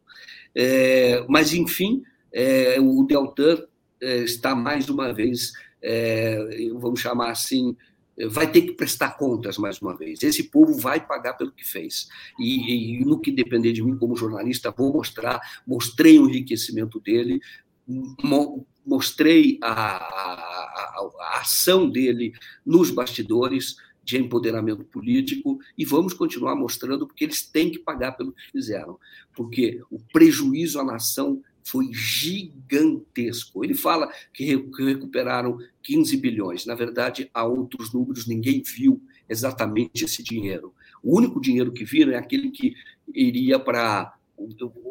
Houve um, cheque dado ao Petrobras, mas no valor muito melhor, muito menor, mas aqui muito menor do que ele fala, e os números são. O, o, Moro fala em quatro, ele fala em 15, mas um cheque num valor muito menor. Agora, o que houve de dinheiro que se sabe, concreto, palpável, foi aqueles 2 bilhões e tanto que constituiria, que serviria para constituir aí a fundação, que era o núcleo de empoderamento político, de enriquecimento maior ainda dele, aquele dinheiro que depois que foi essa trama foi denunciada pelo Nassif, tem que dizer isso mídia independente.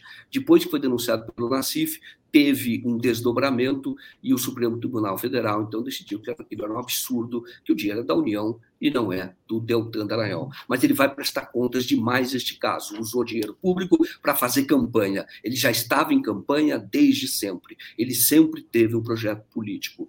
E agora eu espero que o próprio eleitor o puna dessa vez, e não o eleja, não o coloque no Congresso Nacional, onde ele ocuparia indignamente uma cadeira de parlamentar.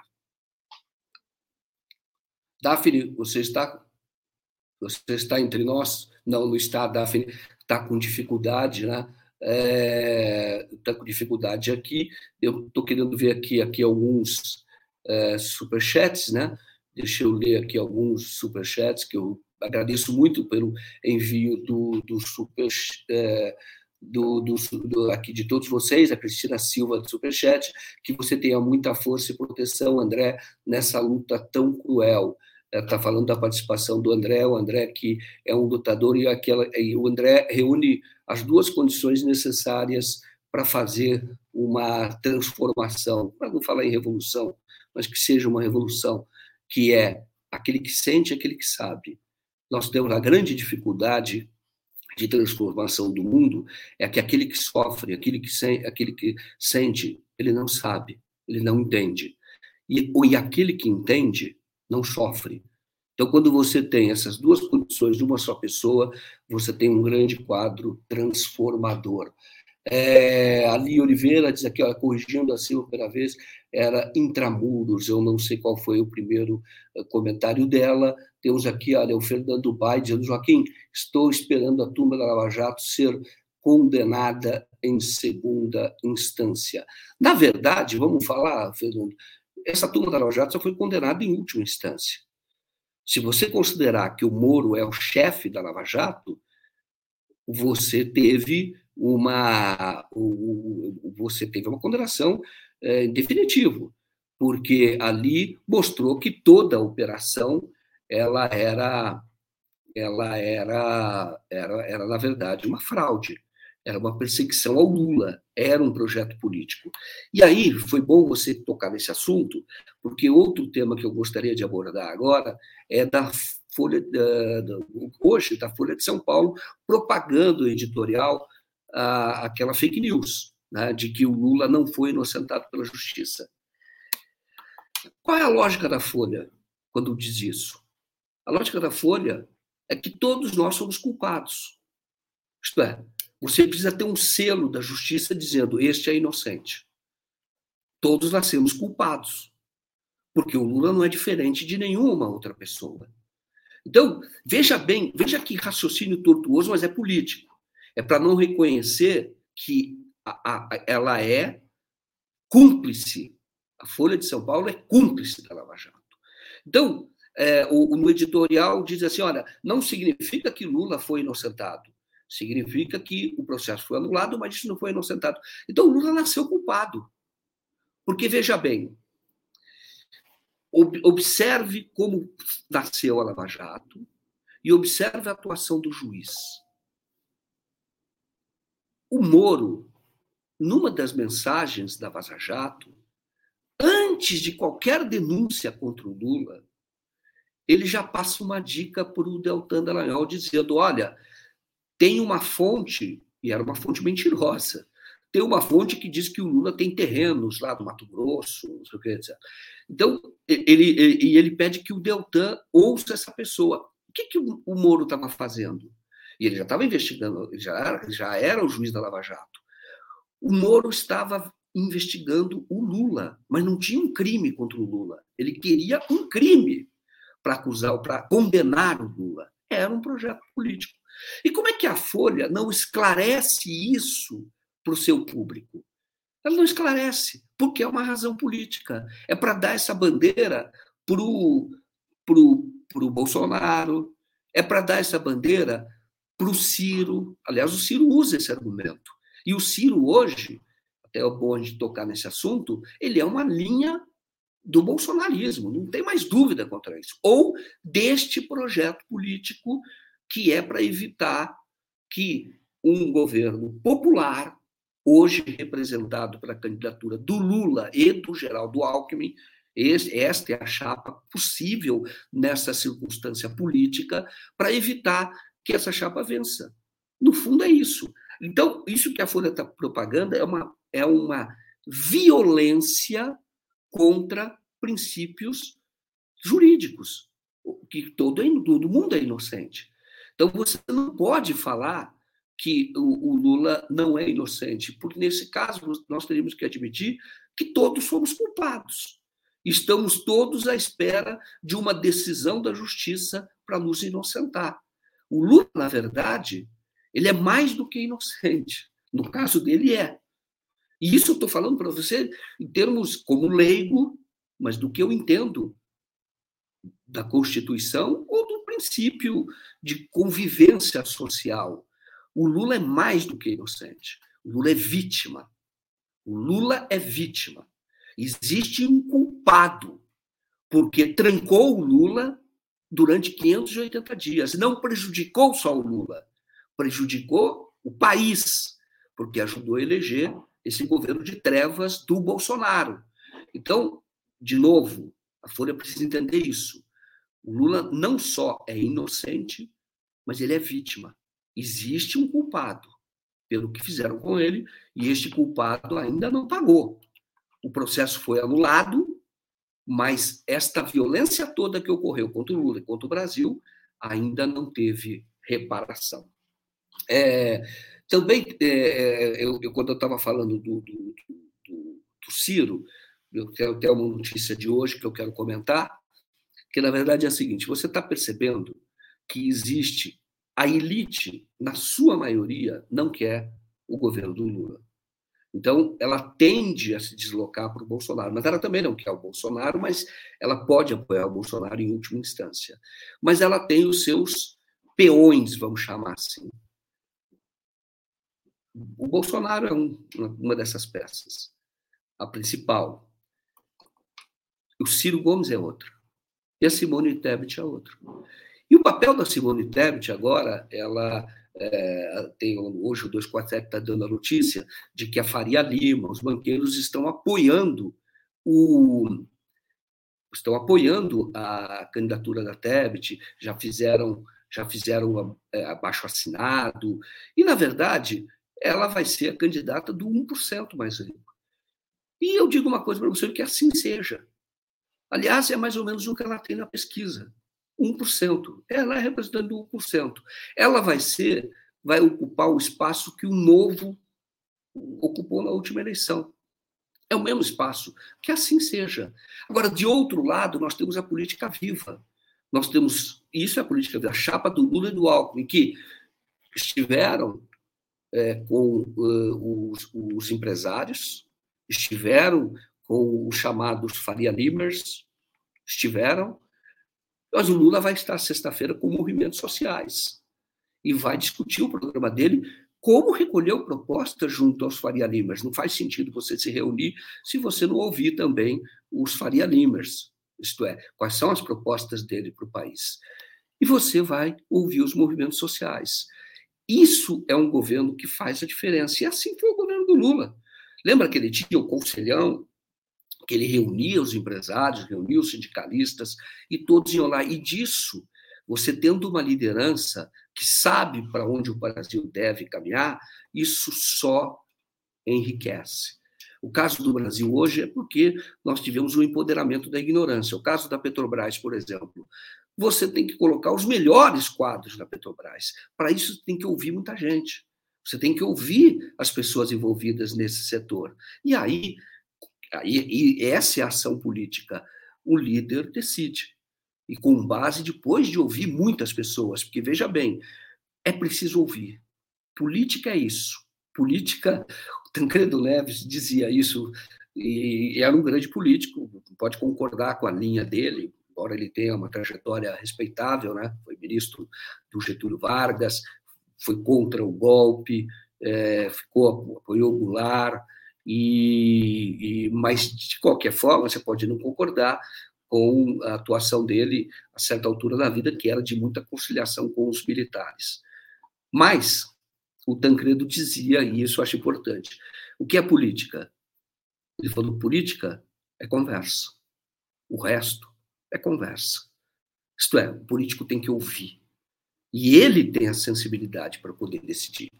É, a Lia está lembrando aqui, olha, é, o, a, Lia, a, Lia Oliveira, né, Daphne congelou, está tá comentando aqui. É, vamos aqui para mais um comentário. Quero agradecer aqui o Felipe, né? Felipe Gutierrez, pela contribuição. Muito obrigado. Sua contribuição, ela, é, toda a contribuição feita ao 247 é investido em jornalismo. Toda. Tá? Eu estou aqui por causa do investimento de vocês. Diretamente porque falaram com o Léo e porque e vocês bancam o 247. Essa é a diferença da mídia independente. Não é banqueiro, não é Faria Limer que banca. Quem banca são vocês. Então, cada contribuição que vocês dão, eu sinto que é, há horizonte no jornalismo, há caminho para o crescimento do jornalismo, porque, lamentavelmente, hoje o que se faz na velha imprensa não é jornalismo, é propaganda deste 1%, que vai apoiar Simone Tebet, porque são todos do mesmo grupo. A Graça dizendo o seguinte: é, faz o superchat dizendo: olha, Tebet vai tirar voto do Bolsonaro. É, vou dizer uma coisa para você: pode ser, mas o, o Bolsonaro é, ele está contando com o segundo turno, o segundo turno, tá? Então, por isso que ele, até a notícia de hoje é que eles vão propagar as, as, as, as acusações levianas do Ciro contra o Lula, que é uma forma de tentar evitar, evitar a vitória do Lula. Eu falei aqui desde o início, falei, o Ciro tem esse papel, evitar a vitória do Lula primeiro turno. Portanto, é linha auxiliar do Jair Bolsonaro. Então, o fato da Tebet tirar é, do, do, do, Bolsonaro é, não prejudica o Bolsonaro, porque ele está muito na frente dos outros deste campo da direita. A Tebet é do campo da direita. Ele está muito distante. Então, fica ali, eu diria, todos no, me, no mesmo bolo. É, o que o Bolsonaro quer é tirar voto do Lula ou impedir o Lula de ter mais votos. Se a Tebet fizer uma campanha em que exponha o Bolsonaro, uma campanha verdadeira que mostre o desastre que o Bolsonaro é para o Brasil, melhor. Porque aí você pode ter eleitores que se convençam de que o caminho, de que a terceira via, a primeira, a segunda, a terceira via para o Brasil é a chapa do Lula e do Alckmin. É, deixa aqui, vamos ouvir aqui mais um superchat. Muito obrigado pelo superchat de vocês. Isabel Cristina Almeida trabalho com uh, transformação de resíduos de vidro, quero enviar o, o logo do 247, qual endereço? Quero enviar a logo do 247, qual endereço? Ato uh, 2, uh, Belém, Pará. Você pode enviar, o, endereço é o e-mail, né? que é o contato arroba Brasil247, viu, Isabel? É, contato arroba brasil247.com.br, contato arroba é, brasil247.com.br. Todo e-mail que vem para o 247 tem pessoas que leem, respondem, encaminham. Muitos e-mails, por exemplo, são mandados para este, dirigidos a mim, que são mandados para o contato, são retransmitidos para mim. Sempre tem uma atenção, pode ter certeza. Obrigado, viu, Isabel? É, Camila Clodel diz aqui: bom dia, queridos.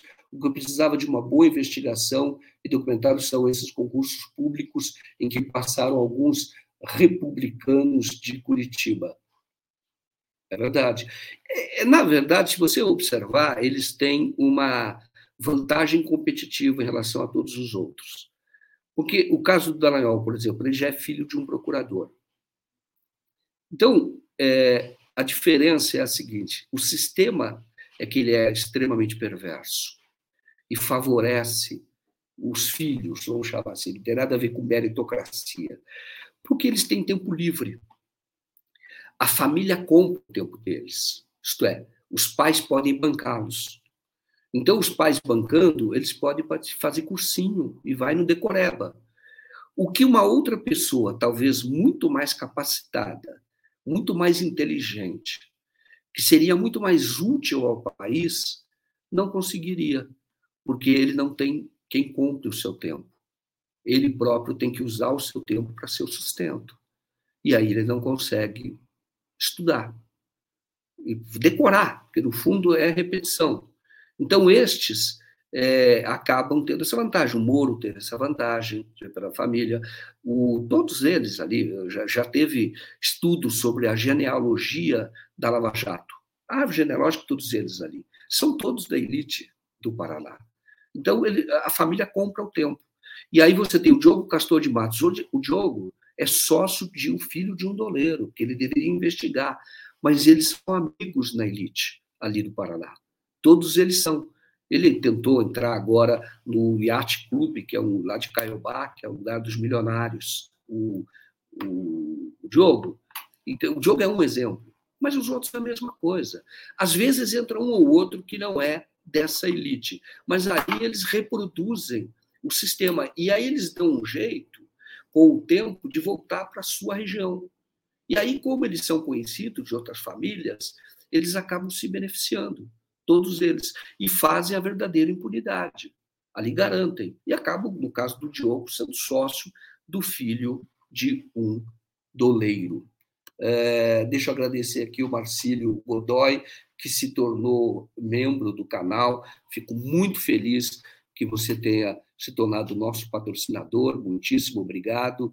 E quem não se tornou apoiador, se torne. Existem várias modalidades de apoiar o nosso jornalismo é, se tornar membro através aqui do YouTube é uma das formas. Fico muito feliz quando vejo aqui nas lives que nós é, pessoas é, aderindo. Isto é, é uma forma de aprovar a nossa, a, o nosso jornalismo, aprovar aquilo que nós fazemos aqui é, cotidianamente, que é contar histórias, histórias com credibilidade, histórias que resultem resultem em melhorias para é, a população. Quer dizer, é, é, esse é o nosso trabalho, esse é o trabalho do jornalismo.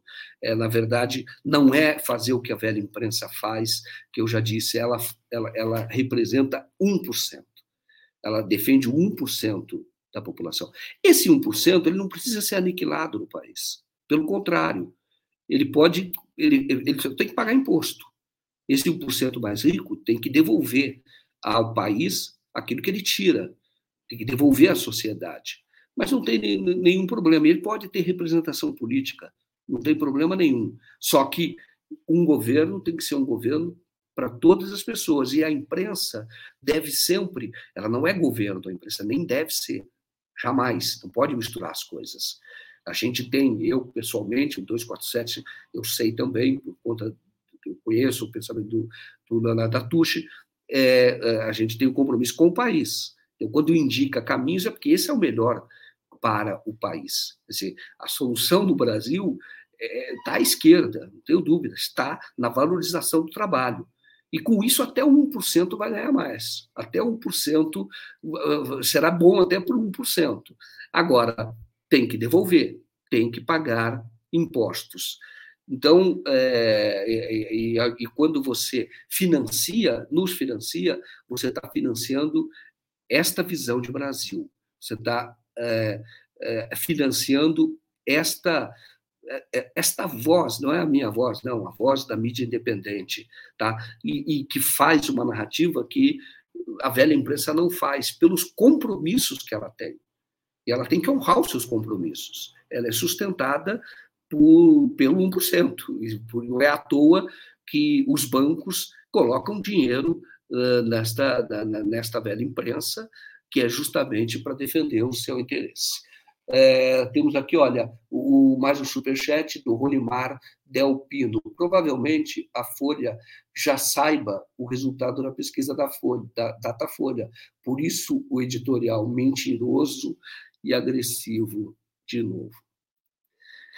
Sobre pesquisa, pessoal, não sei, está vindo aí, vamos ver o que, que sai nessa pesquisa.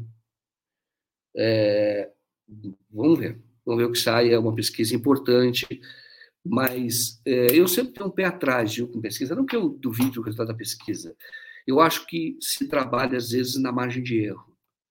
Por exemplo, o Ciro, a margem de erro é 2%, 3%, então vai a margem vai para cima. A margem é 2, 3%, o Lula vem para baixo. Bolsonaro vai vir para baixo também. Então, a Tebet pode ir para cima. Não sei. O que eu falo é que eu tenho sempre um pé atrás. E você veja os últimos resultados, nas últimas eleições, a pesquisa não, ela, ela não teve precisão. Ela errou feio. Ela errou feio, várias, em várias, é, várias eleições. E isto se fala, não, mas isso é a percepção do momento. Isto é, é, ou algumas pessoas não queriam revelar exatamente como é que elas votariam. Pode ser. Acho que pesquisa é importante, é um indicativo, isso ajuda, estimula militância, estimula movimentos, isso favorece alianças. Eu não digo que deva ignorar a pesquisa, mas a gente não deve colocar toda a fé na pesquisa. Isto é, porque se ela vem desfavorável, é, é um banho de água fria.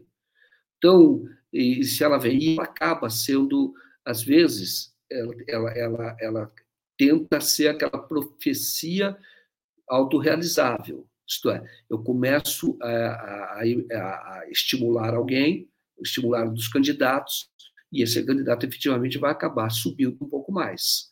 Então, eu tenho pé atrás, sobretudo agora, em, em, nesse período que nós temos, eh, ainda vivemos, nós vivemos ainda num golpe. E nós não podemos nunca esquecer que a imprensa e a Datafolha é de um veículo da velha imprensa, nós nunca podemos esquecer de que eles são cúmplices, eles são protagonistas do golpe. Tá? Esse editorial de hoje, ele, na verdade, é, um, é uma forma de sustentar todo o noticiário que eles fizeram. Dizer, páginas, quilos de papel, toneladas de papel, dizendo que o Lula era bandido, que o Lula tinha que ser preso mesmo, que o Moro era o herói. Tudo que a gente sabe hoje é uma farsa. Então, agora, eles, de alguma maneira, eles não podem dizer. O editorial correto da Folha, honesto, seria o seguinte: é, atenção, amigos, leitores, temos que reconhecer. Nós mentimos para vocês. Ou, se não quiser dizer desta forma, temos que reconhecer, nós erramos, erramos feio, e nós prejudicamos o nosso país. Mas nós não queremos prejudicar o nosso país. Nós queremos um país independente, um país soberano, um país próspero, um país inclusivo. Por isso é que nós decidimos agora mudar todos os nossos procedimentos. Você sabe que depois da guerra do Iraque, o New York Times fez algo parecido, viu? O New York Times fez uma meia-culpa, porque aquela a, a invasão do Iraque, na verdade, a imprensa apoiou aquela invasão. A imprensa americana e também a imprensa brasileira, essa velha imprensa. A imprensa mundial, mais ou menos, mais ou menos o que está acontecendo agora da Rússia e da Ucrânia.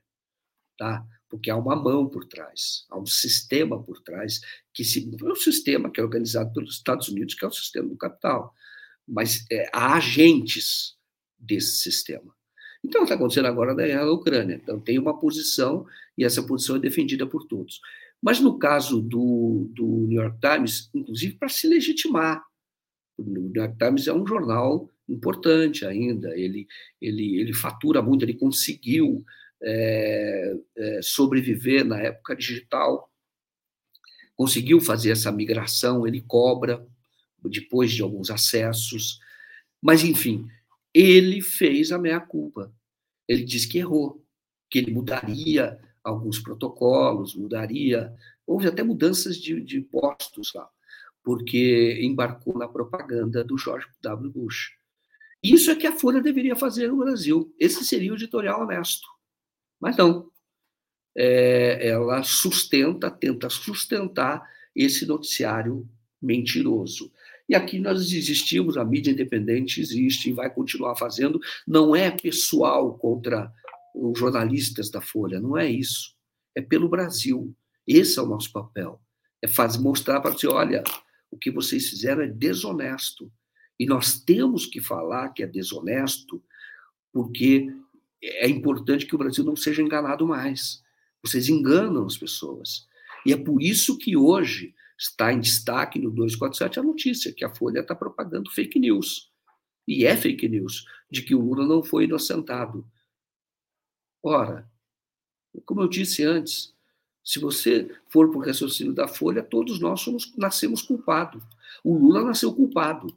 E todos nós temos que esperar que a justiça nos dê um selo ali, ó, esse é inocente. É um absurdo completo. No caso do, do Lula, como eu disse, ele é mais do que inocente, ele é vítima. E alguém tem que pagar por isso. E a Folha, inclusive. Claro que o Lula não vai processar a Folha, porque a imprensa vai continuar.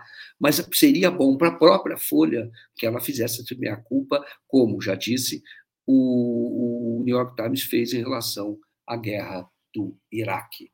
Ali Oliveira diz aqui, olha, todos os que contestam que Lula foi inocentado, todos eles e todos nós também, não fomos inocentados, já que antes disso não fomos condenados ou mesmo processados. Interessante o que ele está falando. Muito bom. Muito bom, Lia. É, o, aqui, olha, não, é perigosa a Folha, o raciocínio da Folha é perigoso, torna um país de culpados, né? É, sobretudo se for de esquerda. Lia Oliveira diz o seguinte: é, mas cuidado, Tebet puxa votos do Bozo até desistir e devolver para ele já com juros. Lia, esse movimento é possível, tá? Esse movimento é possível, porque a Tebet ela entra com é a mesma coisa do Ciro. E o Ciro, e veja bem, não é só o Ciro. O Lupe também, tá? O Lupe está respondendo lá nessa matéria, falando que os bolsonaristas vão usar, é, os bolsonaristas vão usar uh, o Bolsonaro, a campanha do Bolsonaro, a, a fala do, do, do, Ciro contra o, o, Lula, contra o Lula, vão usar para enfraquecer o Lula, evitar a vitória no primeiro turno. Mas é, a, a Tebet também pode bater no Lula, tá? Então vai aumentando porque o Bolsonaro conta com isso. Aumenta o antipetismo. Tá? Vai tentar fazer isso. É, é, é, é uma tática deles. Então você pode ter o ataca um pouco o Bolsonaro, mas você tem que entender que o Bolsonaro o Bolsonaro é um sem vergonha. Essa, essa é a expressão correta. Você pode bater à vontade, entendeu? O Bolsonaro é um sem vergonha. Você veja o que ele tem feito, veja o que a polícia faz. Agora, o Bolsonaro, o projeto dele é destruição. Então, se você é, é, bate no Bolsonaro, ele não perde. Pelo menos esse patamar dele não, por isso ele vai para o segundo turno, se houver. Agora, com o PT é diferente. Então, se você tiver muita artilharia, o Bolsonaro conta com isso. Então, ele já se elegeu pelo antipetismo. Porque muita gente dizia, eu sabia que o eu, eu ouvi isso de empresário. Eu sabia que o Bolsonaro não seria bom. Mas nós não queríamos o PT, que o PT continuasse. Eu ouvi isso, tá? De liderança empresarial. Então, o caminho não tinha outro. O único que poderia vencer o PT, na época com a candidatura do Haddad, era o Bolsonaro, por isso nós votamos do, do Bolsonaro. Então, é perigoso, tá? É perigoso. É, a Tebet, para o Bolsonaro, é muito melhor do que o Dória, tá? Porque o Dória, o Dória se tornou adversário, está fora, não tem discussão mais quanto a isso, mas o Dória se, se tornou um adversário do Bolsonaro. E ali teria problema para o Bolsonaro. E agora não, a Tebet pode bater no Lula. Lembra que ela é a Tebet é lavajatista, tá? de primeira hora. É, a Folha é um banco, pague seguro, não é jornalismo. Marcílio, é o que eu sempre digo, é um banco. Na verdade, toda essa imprensa, de alguma maneira, é banco. Eles são sustentados pelo banco, por bancos, pelo sistema financeiro. Então, isso é fato, você tem toda a razão. E eu digo sempre aqui, quando a Folha começa com essas críticas absurdas, eu sempre digo o seguinte: falar, você tem que considerar, você está correto, você tem que considerar que a Folha é um banco. Dizer, o dinheiro dela hoje teve briga de família por causa disso, viu? A Maria Cristina Frias saiu da direção do jornal por causa disso, porque o que manda lá é o irmão dela. E o irmão dela sempre valorizou muito mais as ações. E o UOL foi usado para alavancar o PagSeguro. Tá? E isso usado para. E hoje é um banco.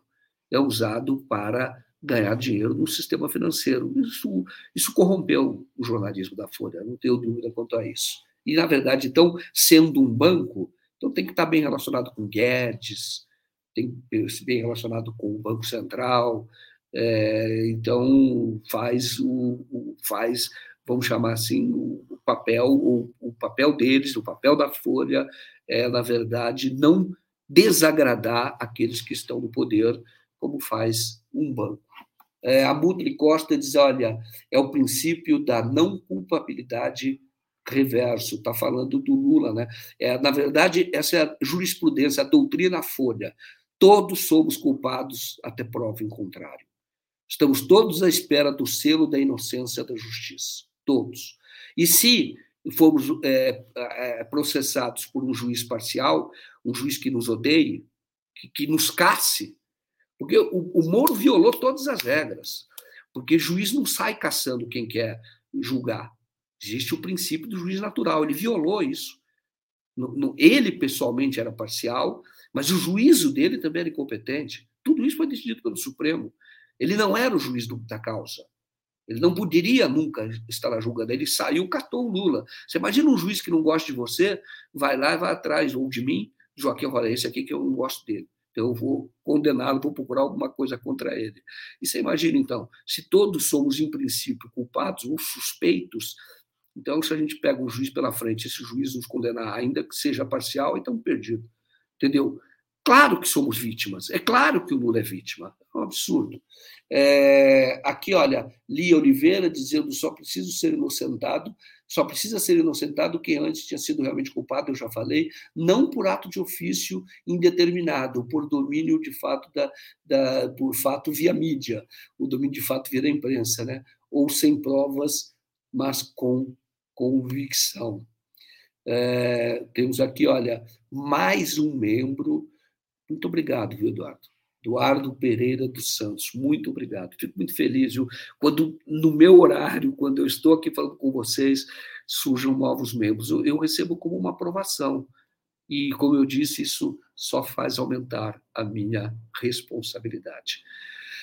Pessoal, chegamos aqui ao final, agora são 10 horas da manhã. Quero agradecer muito a companhia de vocês. É um prazer muito grande estar com vocês aqui é, nesta manhã, eu volto hoje à noite no comentário e depois volto também é, na entrevista. Tá? Hoje à noite vamos entrevistar Fernando Fernandes. Ele é um dos autores da ação em que o Moro agora é réu por causar prejuízos ao Brasil. Isto é, esses advogados, representando deputados, estão buscando reparação eu acho que essa ação é histórica, vai ter muita novidade dela, vai se discutir efetivamente como foi que a Lava Jato, dizendo que estava protegendo o Brasil, combatendo a corrupção, foi, na verdade, uma grande obra de corrupção. E por isso essas pessoas devem pagar por isso. Fernando Fernandes, hoje à noite, mas eu entro um pouco antes também para fazer o comentário. Muito obrigado pela audiência de vocês. Tenham todos uma, um excelente dia, uma excelente quinta-feira. Grande abraço e até mais.